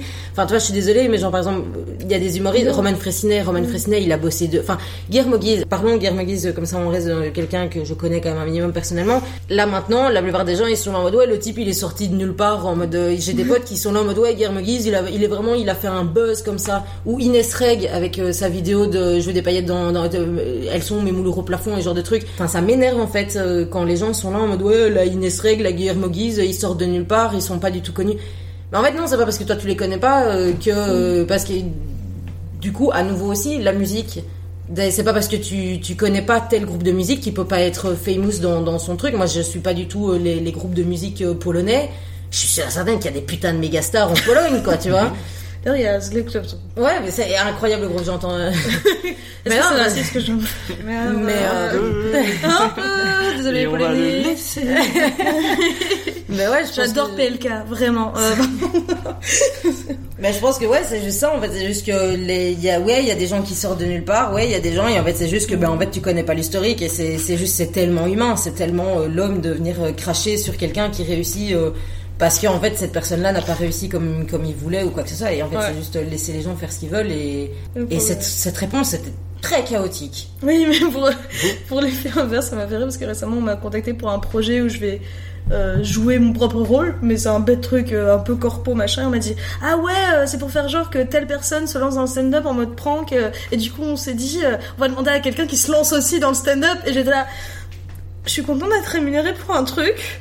Mais je me lance plus en fait, genre normalement je suis dedans, c'est pas parce que j'ai pas un spectacle que je me...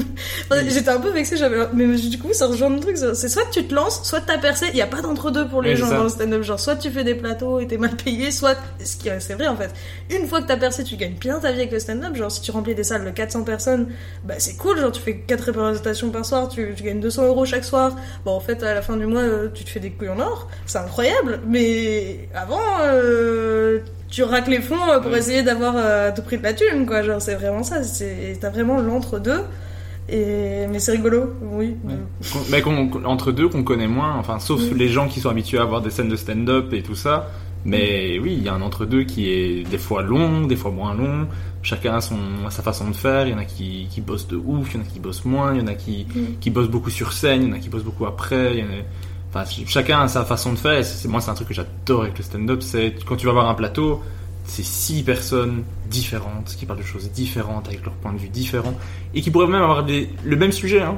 Ça pourrait être le même sujet, mais tu aurais six façons de voir et j'adore ce truc. Des fois, des façons nulles, mais des fois, même dans leurs trucs nuls, il y a des trucs sympas qui pourraient être retravaillés ou un, un angle, un truc. J'adore le. J'aime bien le stand-up, je crois. Je... Ouais, je- j'ai l'impression que t'aimes bien aussi, ouais. c'est peut-être pas. une obsession que tu as, non? Ouais, peut-être, ouais, un petit peu. Un tout petit peu. Euh, si, vous avez un point à améliorer en particulier dans votre stand-up, ça serait lequel? Ça peut être l'écriture, la gestion de la scène, la salle, l'après-scène, tout ce qui englobe le métier. Sur quoi vous dites à ce point-là, c'est vraiment le point que je dois améliorer en particulier Pour ma part, je pense que c'est euh, me faire confiance dans l'écriture et pas me faire confiance dans l'écriture de ok cette vanne elle est drôle, mais juste me faire confiance dans l'écriture de me dire ok rien maintenant tu tu peux te mettre derrière ton ordinateur et tu tu vas pouvoir trouver des des, des idées euh, sympas. Euh, ouais, juste ça, juste euh, parfois me me donner la, la l'idée que ouais je, je peux écrire quelque chose. Euh, ça il faut que je il faut que je le travaille euh, vraiment quoi. Ok. Euh, moi, la, la gestion de mes émotions sur scène, je crois. Ok. Enfin, c'est c'est lié au delivery, mais je sais très bien que dès que ça arrive moins souvent, et je suis très contente, mais ce qui s'est passé avec, le 30-30, c'est que euh, j'ai mal géré mes émotions sur scène, et du coup, euh, les moments où normalement j'ai réussi, parce que mon gros problème au tout début, et je pense que ça s'entend un peu, c'est que je parle très vite, et, euh, mon gros problème au tout début, c'est que j'étais, je, je- je vomissais mon texte, j'étais là, et je bafouillais, j'avais des problèmes de diction, maintenant ça c'est aussi parce que je me force à, dans mon perso, parler très lentement, mais ça revient en fait dès que j'ai un stress qui est pas prévu où je me dis euh, ah mince euh, ça va pas. Et du coup euh, quand même je trouve que quand tu parles de sujets un peu durs il y a cette très fine limite entre et encore plus quand t'es une meuf parce que j'ai vu aussi une Lisa Delmoitier vivre ça ou des trucs comme ça. Il y a la très fine limite de j'ai envie de rire avec toi ou j'ai pitié de toi. Et ça en fait dès que tu laisses trop ton stress passer ou que les gens sentent qu'en vérité t'as pas confiance en toi, faut faire genre en stand-up quoi, que Ouais. t'as confiance en toi. Et dès que les gens le sentent un tout petit peu, tu sais, un rire peut très vite devenir un oh. Oui. Et c'est chiant, c'est chiant à mourir Ouais. quand t'es là. Ah, mais vraiment, c'est, on en revient à ce truc de si j'en parle, c'est que je vais bien. Genre, ou en tout cas vis-à-vis de ça, je vais bien. Mais euh, ouais. Moi, le truc sur lequel je dois travailler pour le moment, c'est arriver à me dire, il y a des gens qui sont là qui n'aiment pas, et c'est pas grave. Ouais. Et ça, moi, j'ai beaucoup de mal avec ça. Parce qu'avant, je disais le truc sur lequel je devais travailler, c'était gérer mon public, genre quand les gens réagissent ou quand ils parlent, des trucs ainsi. Oui, mais un truc qui arrive avant, c'est, je, ah, même quand la scène se passe super bien, je vois une personne dans la salle qui rit pas, et je, Et me focus beaucoup trop sur cette personne. Parce que j'ai ce truc de, mais pourquoi tu ris pas? C'est Ouais. drôle là. Pourquoi J'ai envie de savoir pour qu'est-ce qu'il a fait pas rire, et en même temps, je suis au courant du fait que Bah, c'est normal. subjectif, il y a des trucs qu'on aime bien. J'ai déjà été voir des spectacles où l'entièreté de la salle rit et moi pas. Et c'est pas pour autant que la personne n'est pas bonne sur scène, c'est juste, bah, elle m'a pas touché, ça, me- ça vient pas me chercher, mais c'est normal. Et il faut que j'arrive à me détacher de ça, mais à chaque fois, j'ai ce truc de, si j'en repère un qui rit pas du tout, je me concentre plus sur lui qui rit pas que sur les 50 autres qui rient. Et c'est pas normal, je devrais me concentrer clairement sur les 50 autres. Je sais, tu vois, c'est un truc que tu sais, mais que tu fais quand même. Et des fois, t'as des gens qui réagissent pas, mais en fait, ils aiment bien. Et j'ai eu le coup à Namur de. Il y avait deux personnes qui riaient pas du tout. Et je me suis dit, je leur fais passer une mauvaise soirée. Et je suis vraiment allé le voir à la pause en leur disant, je suis désolé si j'ai dit quelque chose qui vous a pas plu ou quoi. Ils disent, non, on a adoré. Je dis, mais riez alors. J'ai eu un truc aussi à un moment où il y avait un gars, allez, je faisais des blagues, il était au premier rang au Kings. Et en fait, il faisait le nom de la tête tout le temps. Ok. Mais il rigolait pas. Et je me suis dit, merde. En plus, je parlais d'un truc, je sais plus de quoi je parlais, mais d'un truc un peu dur aussi, une nouvelle fois, pour pas changer. Mais euh, du coup, j'ai fait de la tête, et à la fin, je me dis, merde, j'ai peut-être fait des conneries. Ça se trouve, j'ai dit des choses et je l'ai heurté, et machin, et c'est pas cool. Et je vais le voir à la fin, et je lui dis, et du coup, euh, ça va parce que je t'ai vu faire le nom de la tête et ça m'a déstabilisé un peu. Je me suis demandé euh, si j'avais dit des, des trucs qui allaient pas. Et en fait, je dis Oh, mais non Moi, c'est juste les humoristes. À chaque fois, vous dites des trucs où je me dis Mais non, mais c'est pas possible qu'ils viennent de dire ça. Genre, j'étais vraiment fait gaffe quand vous vous mettez au premier rang, quoi. Parce que vous ouais. pouvez déstabiliser quelqu'un juste parce que vous avez une expression faciale qui va pas, quoi. Mais je crois que c'est surtout à l'humoriste de se déconnecter de ça. Oui. et de- Ouais, de fou. hein. Je fais mon taf et tant pis. Ça vous fait rire, ça vous fait rire, ça vous fait pas rire, bah tant pis, ça vous fait pas rire. C'est, pas obligatoirement lié à toi et à ta personne, mais c'est le truc sur lequel, à chaque scène, quand je re- rentre chez moi et que je parle à ma copine de la scène, je lui dis, mais il y a cette personne, troisième rang, la femme, elle me regardait, elle ne riait pas, elle a, elle a soufflé deux fois à la troisième blague, elle a fait un, et j'étais, ah, mais pourquoi tu souffles à ce moment-là? C'est une bonne blague. Qu'est-ce qui, et je dois pas me concentrer sur cette femme, elle- je la reverrai jamais de ma vie. Et euh, concentre-toi sur tous les autres qui rient, euh, mais c'est le, truc sur lequel je dois travailler pour le moment. Je fais ma thérapie en même temps, c'est, génial. Et vous êtes tous les deux euh, actifs sur les réseaux sociaux, je trouve. Vous êtes même assez doués là-dedans, je trouve personnellement, parce que je trouve que vous êtes bien meilleur que moi là-dessus. On revient sur la jalousie. Euh, vous postez des réels, des moments d'impro sur scène. Euh, est-ce que c'est quelque chose que vous aimez faire ou vous le faites parce qu'il faut le faire? Donc moi c'est très contradictoire. Euh, d'un côté j'adore et d'un côté je déteste le fait qu'il faille le faire. En fait, euh, j'adore poster, j'adore. euh, après, moi, je suis aussi, je fais très attention à toujours mettre bien des sous-titres et tout ça, parce que étant donné que j'ai étudié la langue des signes et donc je suis un minimum au courant et un minimum euh, concerné par euh, tout ce qui est euh, communauté et culture sourde. Moi, c'est quelque chose où ça me tient à cœur de mettre des sous-titres. Donc, j'aime beaucoup faire du montage. J'aime beaucoup faire des sous-titres et faire vraiment que la, vidéo soit quali, que la vidéo soit soit drôle et soit aussi accessible à tous. Après, je déteste euh, devoir les poster. Là ici, tu dis que je, suis active. Le dernier réel que j'ai posté, c'était mi-juin, je pense. Et encore, ça fait euh, quasi deux mois là que j'ai plus rien posté sur les réseaux parce que euh, et pourtant toutes mes vidéos sont montées. Hein. Ah, j'ai un un album dans mon disque dur. Toutes les toutes les vidéos sont montées, sous-titrées, découpées, tout est fait. Et en fait, c'est juste vraiment ce truc de devoir me dire ah ouais attends il faut que je il faut que je l'upload, il faut que je mette une légende, il faut que je mette des hashtags, il faut que je la publie c'est un enfer quoi c'est un enfer parce que et, et euh, aussi d'un autre côté après en fait une fois que tu publies le truc t'as un peu ce truc parfois de euh, ben en fait tu le publies et puis en fait euh, pendant 30 minutes t'as zéro notification t'as zéro like et en fait t'es là ben en fait c'est de la merde du coup ce que je viens de publier et donc en fait tu t'es t'es t'es ça, ça me fait chier. Alors qu'en fait, de base, la vidéo, je l'aimais bien. Et je sais que la vidéo, elle est bien, tu vois. Donc, euh, donc ouais, il y a un peu ce truc de, d'un côté, j'adore travailler, j'adore faire du montage parce que j'adore faire des montages éclatés au sol, vraiment le truc le plus basique au monde et avec des sous-titres les plus pétés au monde. Mais vraiment, j'adore faire du montage, j'adore publier mais je déteste devoir le faire quoi. Et je déteste aussi ce truc où il y a beaucoup d'humoristes là aussi où c'est très euh, commun là maintenant. C'est euh, les réseaux sociaux sont hyper importants pour euh, le métier d'artiste. Et en effet je vois bien j'ai un réel qui a pété j'ai un réel qui a fait plusieurs milliers de vues au début, j'avais pas compris parce que moi je ne suis pas quelqu'un qui va voir les likes et les je regarde les notifications mais je vais pas regarder vraiment le nombre de likes ou je vais pas voir le nombre de vues. Et en fait euh, pendant une semaine à un moment euh, tous les jours, j'ai des abonnements random alors que je n'avais rien publié, j'avais pas fait de scène particulièrement. Et tous les jours, j'ai 4, 5, 6 personnes qui s'abonnent quoi. Et je me dis mais c'est trop bizarre quoi, pourquoi? Et en fait à un moment, je vais voir dans mes réels et en fait, je vois que j'ai un réel qui euh, a fait 10 000 vues. Et puis je me dis, oh, waouh, quoi, trop bien. Et puis le lendemain, je reviens et je vois qu'il a fait 18 000 vues. Et puis je reviens le lendemain et puis je vois qu'il a fait 20 000 vues. Et là maintenant, il est, je pense, à, 60 000 vues, quoi. Et c'est un truc où je me dis, oh putain. Et là aussi, je me déteste de me dire, putain, je fais 60 000 vues, je suis trop une bonne. Je me déteste, quoi. C'est horrible. C'est horrible. C'est horrible. Mais euh, je sais, je sais que euh, malheureusement, il y a un jour où peut-être quelqu'un va tomber sur mon profil et il va se dire ouais, elle a autant d'abonnés. Ouais, attends, elle a des, elle a des réels qui ont fait l'un, il a fait 60, l'autre il a fait 30 000. Ah ouais, ok, trop intéressant. Et ça, ça m'énerve quoi. Ça m'énerve parce que j'ai, l'impression d'être un, d'être un vulgaire morceau de viande et euh, j'ai déjà l'impression de l'être quand je marche dans la rue et donc ça me fait chier d'être, de l'être aussi en fait au niveau du stand-up sur les réseaux sociaux quoi.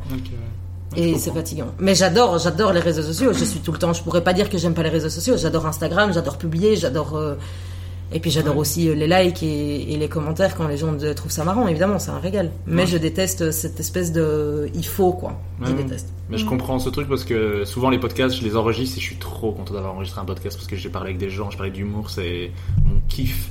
Et après, je le poste et je vois qu'il est pas beaucoup vu. Et je fais mais enfin, mais c'était cool. Et du coup, je commence à moins l'aimer et je suis là, mais c'est le même, il n'y a rien qui a changé, c'est juste euh, l'algorithme de YouTube, l'algorithme de, de, trucs, des réseaux sociaux, de à, tel moment tu l'as partagé, qui l'a vu, et donc ça fait, ça fait effet boule de neige, et des fois l'effet de boule de neige, bah, il n'est pas là.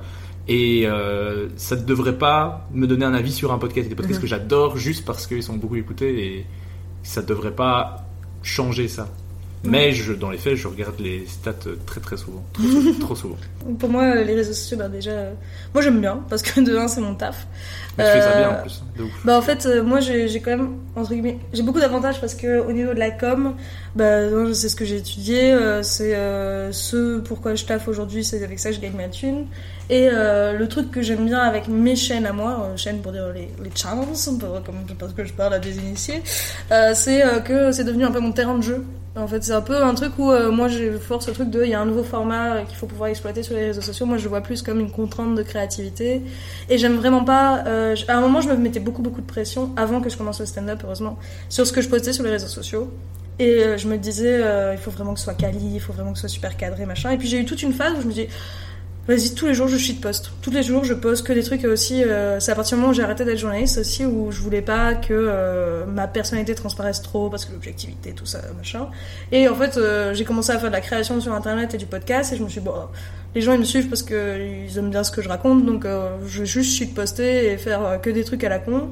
Et ça avait pas forcément du succès et tout. Je voyais bien ce qui fonctionnait, ce qui fonctionnait pas. Je suis très détachée aussi des chiffres, heureusement maintenant parce que peut-être j'ai aussi ce truc de tous les jours pour un truc de taf il faut que j'ai des bons chiffres que j'ai des bons trucs machin. Du coup quand, on en vient à mes réseaux sociaux j'ai envie d'avoir ce lâcher prise juste je poste que des trucs dont je suis contente. Euh, tant pis euh, si ça fait un flop euh, mais en fait je me rends compte que au plus j'ai ce lâcher prise, au mieux ça fonctionne. En fait, et c'est ce que je dis souvent parce que ça m'arrive d'avoir fait du coaching comme avec des humoristes c'est euh, de base ce que tu vends, c'est toi. Faut, faut, on se considère comme un produit quand on est sur les réseaux sociaux, mais c'est toi que tu vends. Euh, donc, euh, a priori, les gens, si tu as envie de te construire une audience sur les réseaux sociaux, tu dois pas commencer à construire l'audience de quelqu'un d'autre. Tu dois, les gens vont te suivre parce qu'ils t'aiment bien, pas parce que ton montage est super bien fait, parce que ça peut aider. Mais de base, ils vont te suivre parce qu'ils t'aiment bien toi et ils vont rester parce qu'ils t'aiment bien toi. Ils vont pas rester parce que t'as fait un truc qui te ressemblait pas et que d'un coup ça a buzzé. Parce que derrière, et c'est la même chose avec le stand-up, il faut jamais dénaturer son humour parce que si tu commences à dénaturer ton humour, tu vas t'enfermer dans une case et même si ça fonctionne, bah, tu vas pas aimer ce que tu vas faire et c'est l'enfer. Et ça c'est vraiment, euh, euh, vraiment le pire truc que tu puisses faire. Et euh, la com au-delà des, chiffres machin, bah oui c'est bien de vendre. Moi, je sais que maintenant, euh, j'adore mes réseaux sociaux parce que je me prends plus la tête et je poste sur TikTok, parfois Twitter parce que Twitter m'a saoulé. Mais moi, de base, Twitter, j'aimais bien parce que c'était plein de gens qui faisaient des blagues et puis en fait, il y a énormément de trolls et c'est l'enfer et je me suis déjà pris des trucs, euh, j'en avais marre. Et euh, Insta, euh, c'est mon réseau de prédiction. Le seul truc qui me fait trop chier, c'est Facebook, c'est un truc de boomer et ça me fatigue. Mais genre, euh, je crée des events. Maintenant, c'est j'ai un peu, j'ai un peu la grammaire du truc, quoi. Et je, suis- je suis tout le temps en veille sur les réseaux sociaux parce que c'est mon taf. Mais ouais, moi je le vois vraiment comme un terrain de jeu et j'aime bien poster des petits extraits. C'est toujours un truc en plus quand ça fonctionne bien, bien sûr, je vais pas me plaindre. Autre point commun que vous avez, c'est que vous avez tous les deux rempli le rôle de MC. Oriane avec le What the Fun à la Porte Noire, Lola avec la Tout Comedy Club dont on a parlé tout à l'heure. Est-ce que le rôle d'MC c'est quelque chose que vous aimez faire et que vous avez envie de développer ou pas spécialement?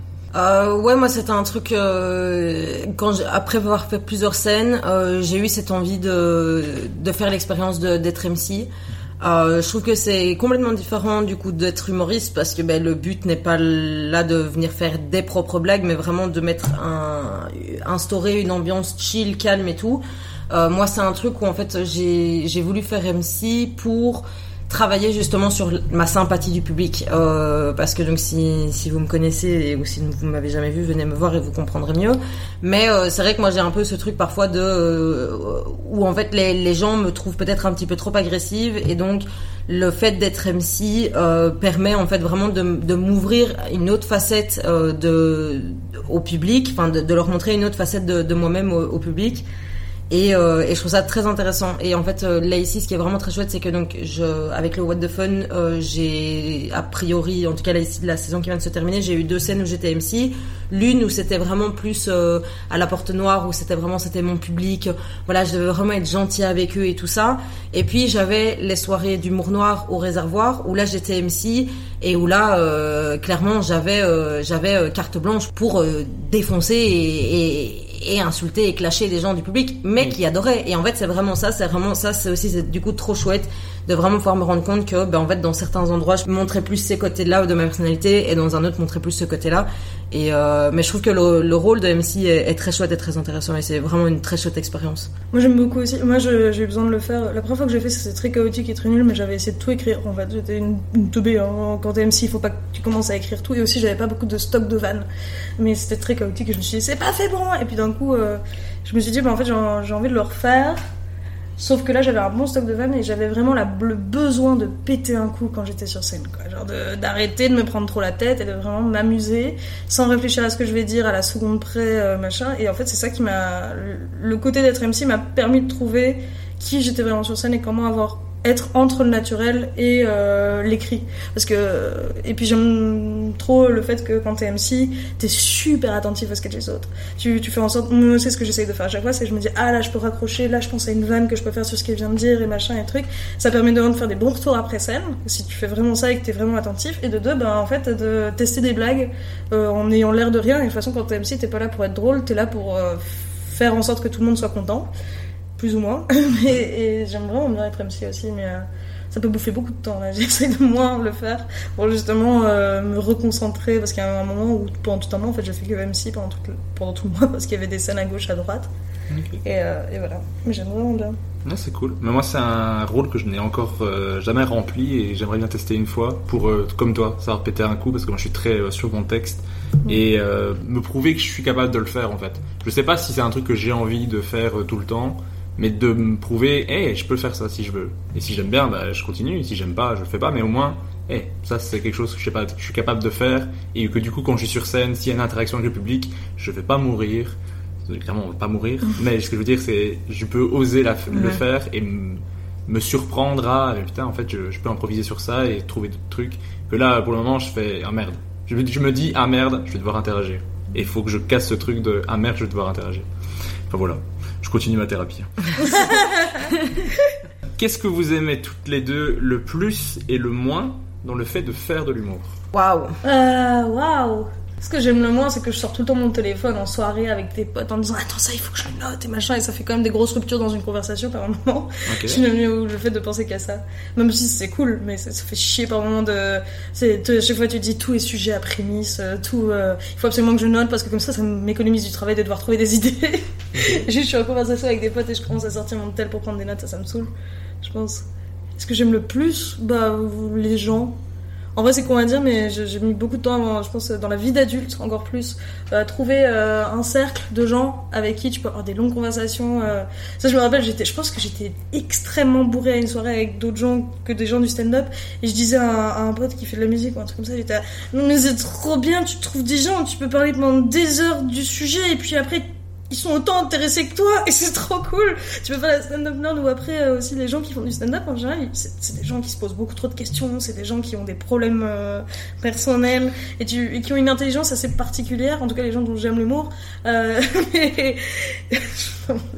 mais c'est trop cool de discuter. Et même quand tu te connais pas si bien, en fait, t'as vite fait vite des points d'accroche sur lesquels en fait tu discutes et tu sens qu'il y a une bienveillance qui est très cool en fait, je trouve, dans ce milieu et d'avoir trouvé un peu ton ton milieu et ta team et euh, des gens ou même en fait des soirs où je joue pas j'ai envie d'aller voir une scène parce que je me dis que j'ai peut-être croisé des gens que j'aime bien et euh, bah, en fait ça, ça fait plaisir parce que de base je suis vraiment pas du tout une meuf extravertie et je suis pas du tout de, de ce genre de personne j'avais juste pas rencontré les bonnes personnes Voilà. Euh, moi, c'est très marrant parce que moi, ce que j'aime le moins, c'est tout ce que tu viens de dire. Euh, c'est euh, non, moi, ce que j'aime le moins dans le stand-up, et je pense que ça a un petit peu un rapport avec euh, ce que je dis aussi par rapport aux réseaux sociaux et par rapport aussi à la place qu'occupe le stand-up dans ma vie, c'est que j'adore le stand-up, of course, euh, sinon j'en ferais pas. Mais waouh, yo, qu'est-ce que je déteste les gens qui sont trop stand-up, quoi.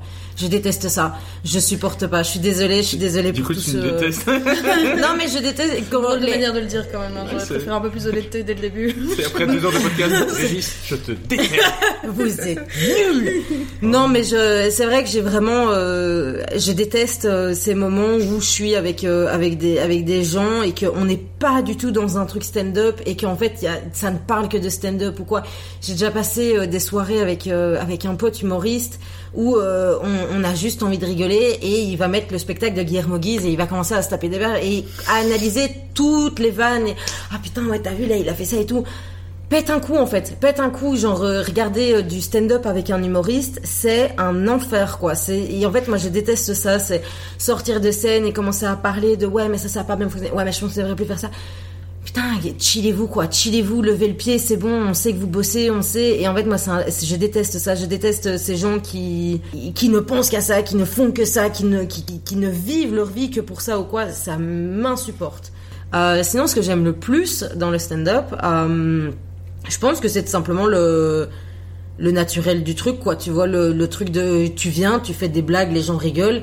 Tu viens tu fais des blagues les gens rigolent pas. C'est la même chose. Enfin tu vois c'est c'est très naturel et c'est très euh, c'est de ton ressort et d'un autre côté c'est pas du tout de ton ressort et d'un autre côté c'est toi qui peux travailler et d'un autre côté il y a des trucs où t'as rien à travailler parce que c'est juste nul ce que t'as fait enfin tu vois c'est tout des trucs où moi, c'est ça que j'adore dans le stand-up, en fait. C'est, pouvoir me dire euh, qu'il y a un moment où je vais monter sur une scène. Euh, Hier, par exemple, j'ai joué à 20h et à 22h30.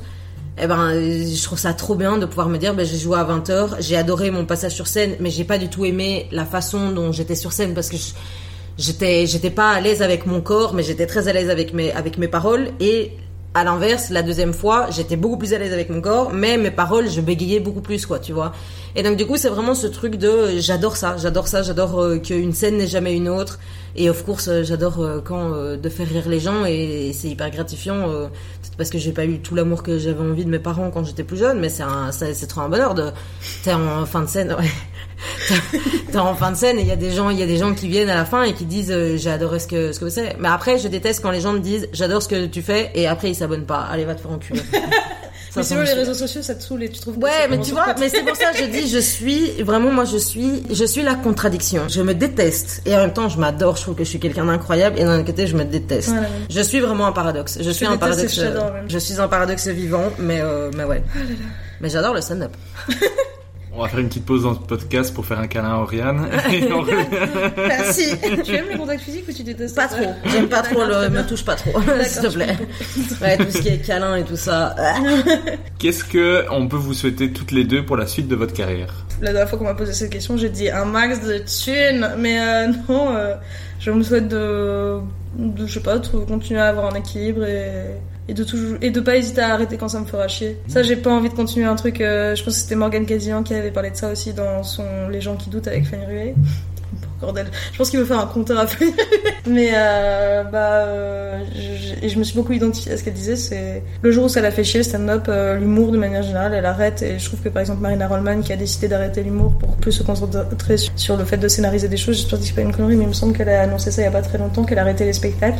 Qu'elle Euh, en- qu'elle en faisait moins, ça c'est ouais. sûr, mais je sais pas si elle arrête, arrête. Il me semble, mais en tout cas, j'avais l'impression qu'elle faisait une pause et pour se concentrer sur d'autres choses, toujours de l'écriture, mais plus du film, du scénario, des choses comme ça. En fait, j'ai beaucoup, beaucoup de C'est comme euh, arrêter une série avant qu'elle devienne moins bonne.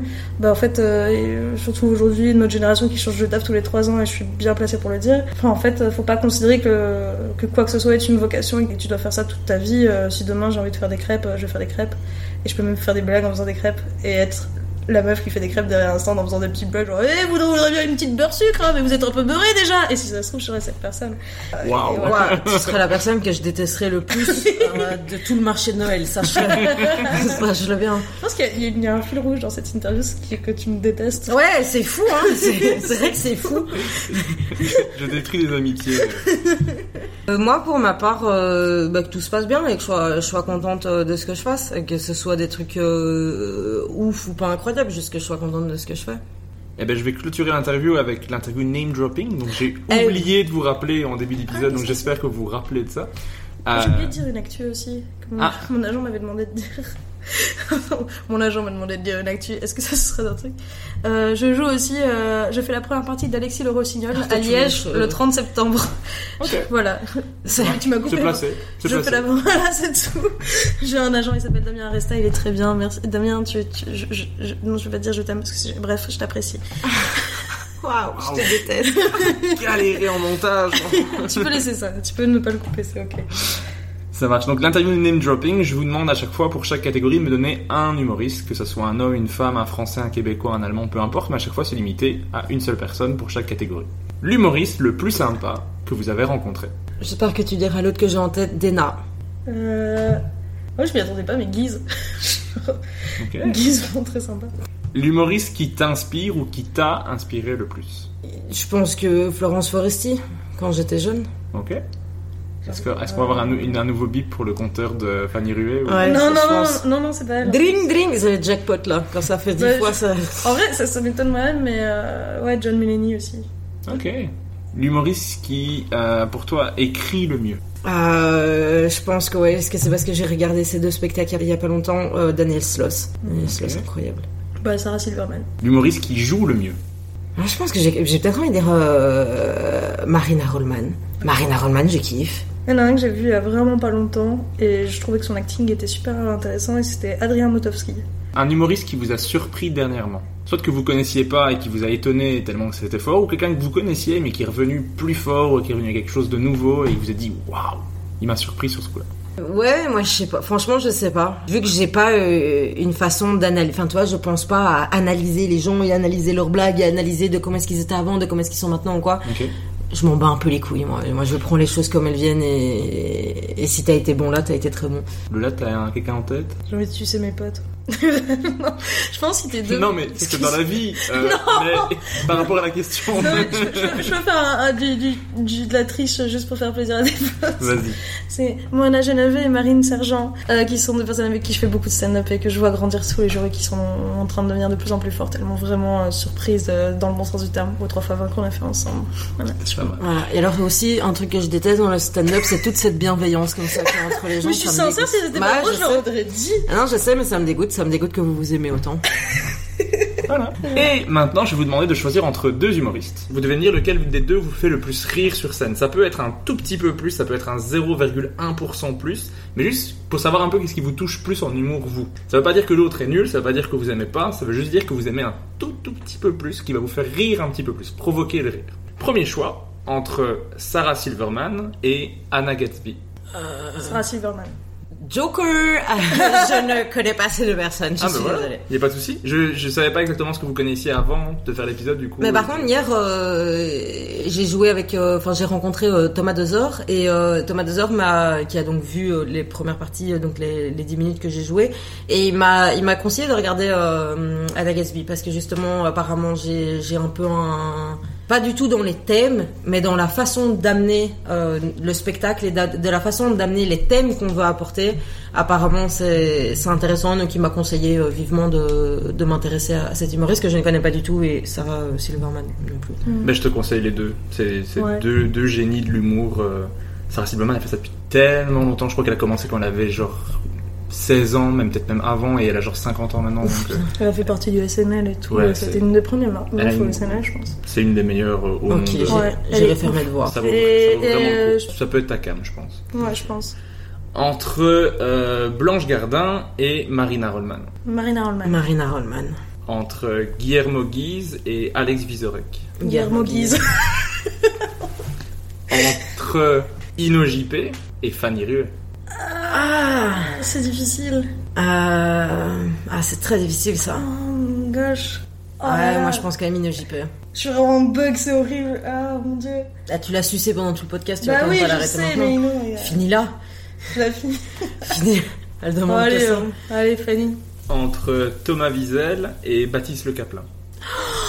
Oh, c'est trop dur ça. Non, Baptiste Le Caplin. Baptiste Le Caplin. Thomas Wiesel. Oh, cool, comme ça il y a les deux. Entre Adèle et Anthony Circus. Adèle. Adèle. Désolée, Anthony. Ouais, ouais, ouais. C'est un peu- Plus d'expérience aussi Oui, du quand côté même. hein. Oui. Et dernier choix, entre Marine Sergent et Moana. Oh, c'est un fils de chien. Moi, je peux répondre quand même ou pas? Allez, vas-y, vas-y. Surtout pour euh, Lola sur le coup. Ah, salaud. Euh, Moi, je, en toute honnêteté, euh, Marine. Marine Sergent. Ah, bah, je vais dire Moana du coup, parce que. C'est horrible de dire ça. Ah, je vais dire Moana du coup. non, non, mais. Euh... Ah, fais chier. Non, moi, bah. Ah, voilà, du coup. oui. Moi, je n'ai jamais vu Marine Sergent sur scène. Et j'ai vu Moana une seule fois ici au Stand le Parc, dans un contexte particulier, donc je- j'ai pas encore un avis sur ce qu'elle fait. C'est pour ça qu'elles ne sont pas invitées au cas où elles les écouteraient jusqu'au bout. Et qu'elles se disent, mais pourquoi, je, pourquoi je suis pas invité J'essaie vraiment d'avoir des invités que j'ai vu ce qu'ils ont fait pour avoir un vrai avis et pas juste inviter des gens parce que ça peut être intéressant. Ah non, que- t'inquiète. euh, Non mais je, pas le dis en général parce qu'on me- on me conseille souvent des gens et je dis juste ben je désolé je l'ai pas vu. Donc, j'ai ça, donc j'ai d'avis. pas envie, ouais, ça, j'ai pas envie de faire un podcast avec cette personne si je sais rien de ce qu'elle a fait. Voilà c'est ça. Ou euh, qu'on me conseille quelqu'un et ben j'aime pas ce qu'il fait malheureusement. Ouais, c'est ça. Ben je vais pas l'inviter non plus parce que je trouve ça. On moins veut des noms. On veut des noms. Bah tu les auras en off. et je finis toujours avec cette même question. Qui est-ce que vous, vous voudriez entendre dans le prochain épisode? Partez dans tous les sens. Euh, alors que ce soit en Belgique, en France, en Suisse, au Québec, au Cameroun. Euh, Lou Trottignon. Ok. Incroyable. Euh, ma Marie, euh, enfin je vais dire tous les gens que j'ai rencontrés au Barbès.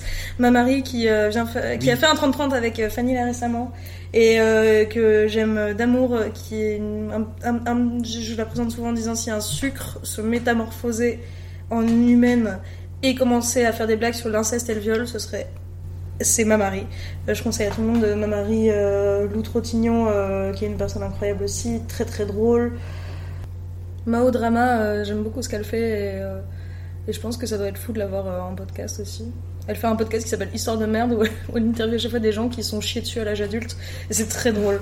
Donc euh, je l'ai vu au Barbès, c'était très cool. Euh, mais sinon, euh, c'est vrai que bah, du coup, parce que je l'ai rencontré là ici hier, mais Thomas Dezor, il a, il est hyper intéressant et en fait, il a vraiment un truc qui est personnellement, enfin, dans, dans sa personne en, en tant que telle, euh, qui est vraiment très chouette, quoi. Et, euh, et c'est vrai que ouais, non, ça, c'est, c'est une chouette personne. Et du coup, bah, j'ai vu euh, sur scène hier pendant 30 minutes. Et euh, franchement, c'est, c'est très drôle et c'est très zinzin. Euh, c'est très délire. hein. Ça. Mais, euh, mais j'aime beaucoup en effet. En tout cas, merci d'avoir répondu à toutes mes questions, parce qu'on a pris plus longtemps que prévu, mais je trouvais ça assez cool.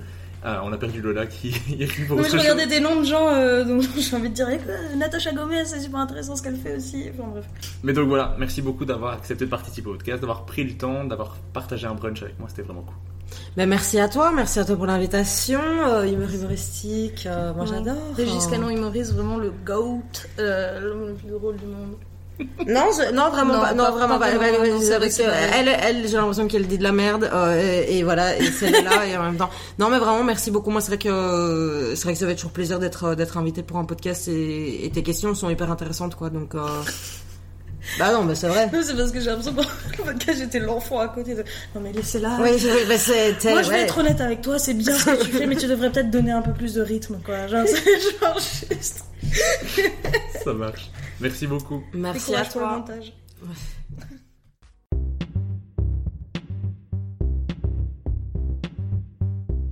Merci d'avoir écouté Humeur humoristique. N'hésitez pas à donner votre avis, à vous abonner et à le partager autour de vous.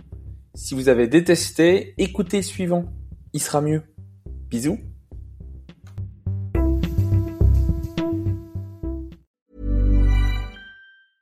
Even when we're on a budget, we still deserve nice things. Quince is a place to scoop up stunning high-end goods for 50 to 80% less than similar brands. They have buttery soft cashmere sweaters starting at $50, luxurious Italian leather bags, and so much more. Plus, Quince only works with factories that use safe, ethical, and responsible manufacturing. Get the high-end goods you'll love without the high price tag with Quince. Go to quince.com slash style for free shipping and 365-day returns.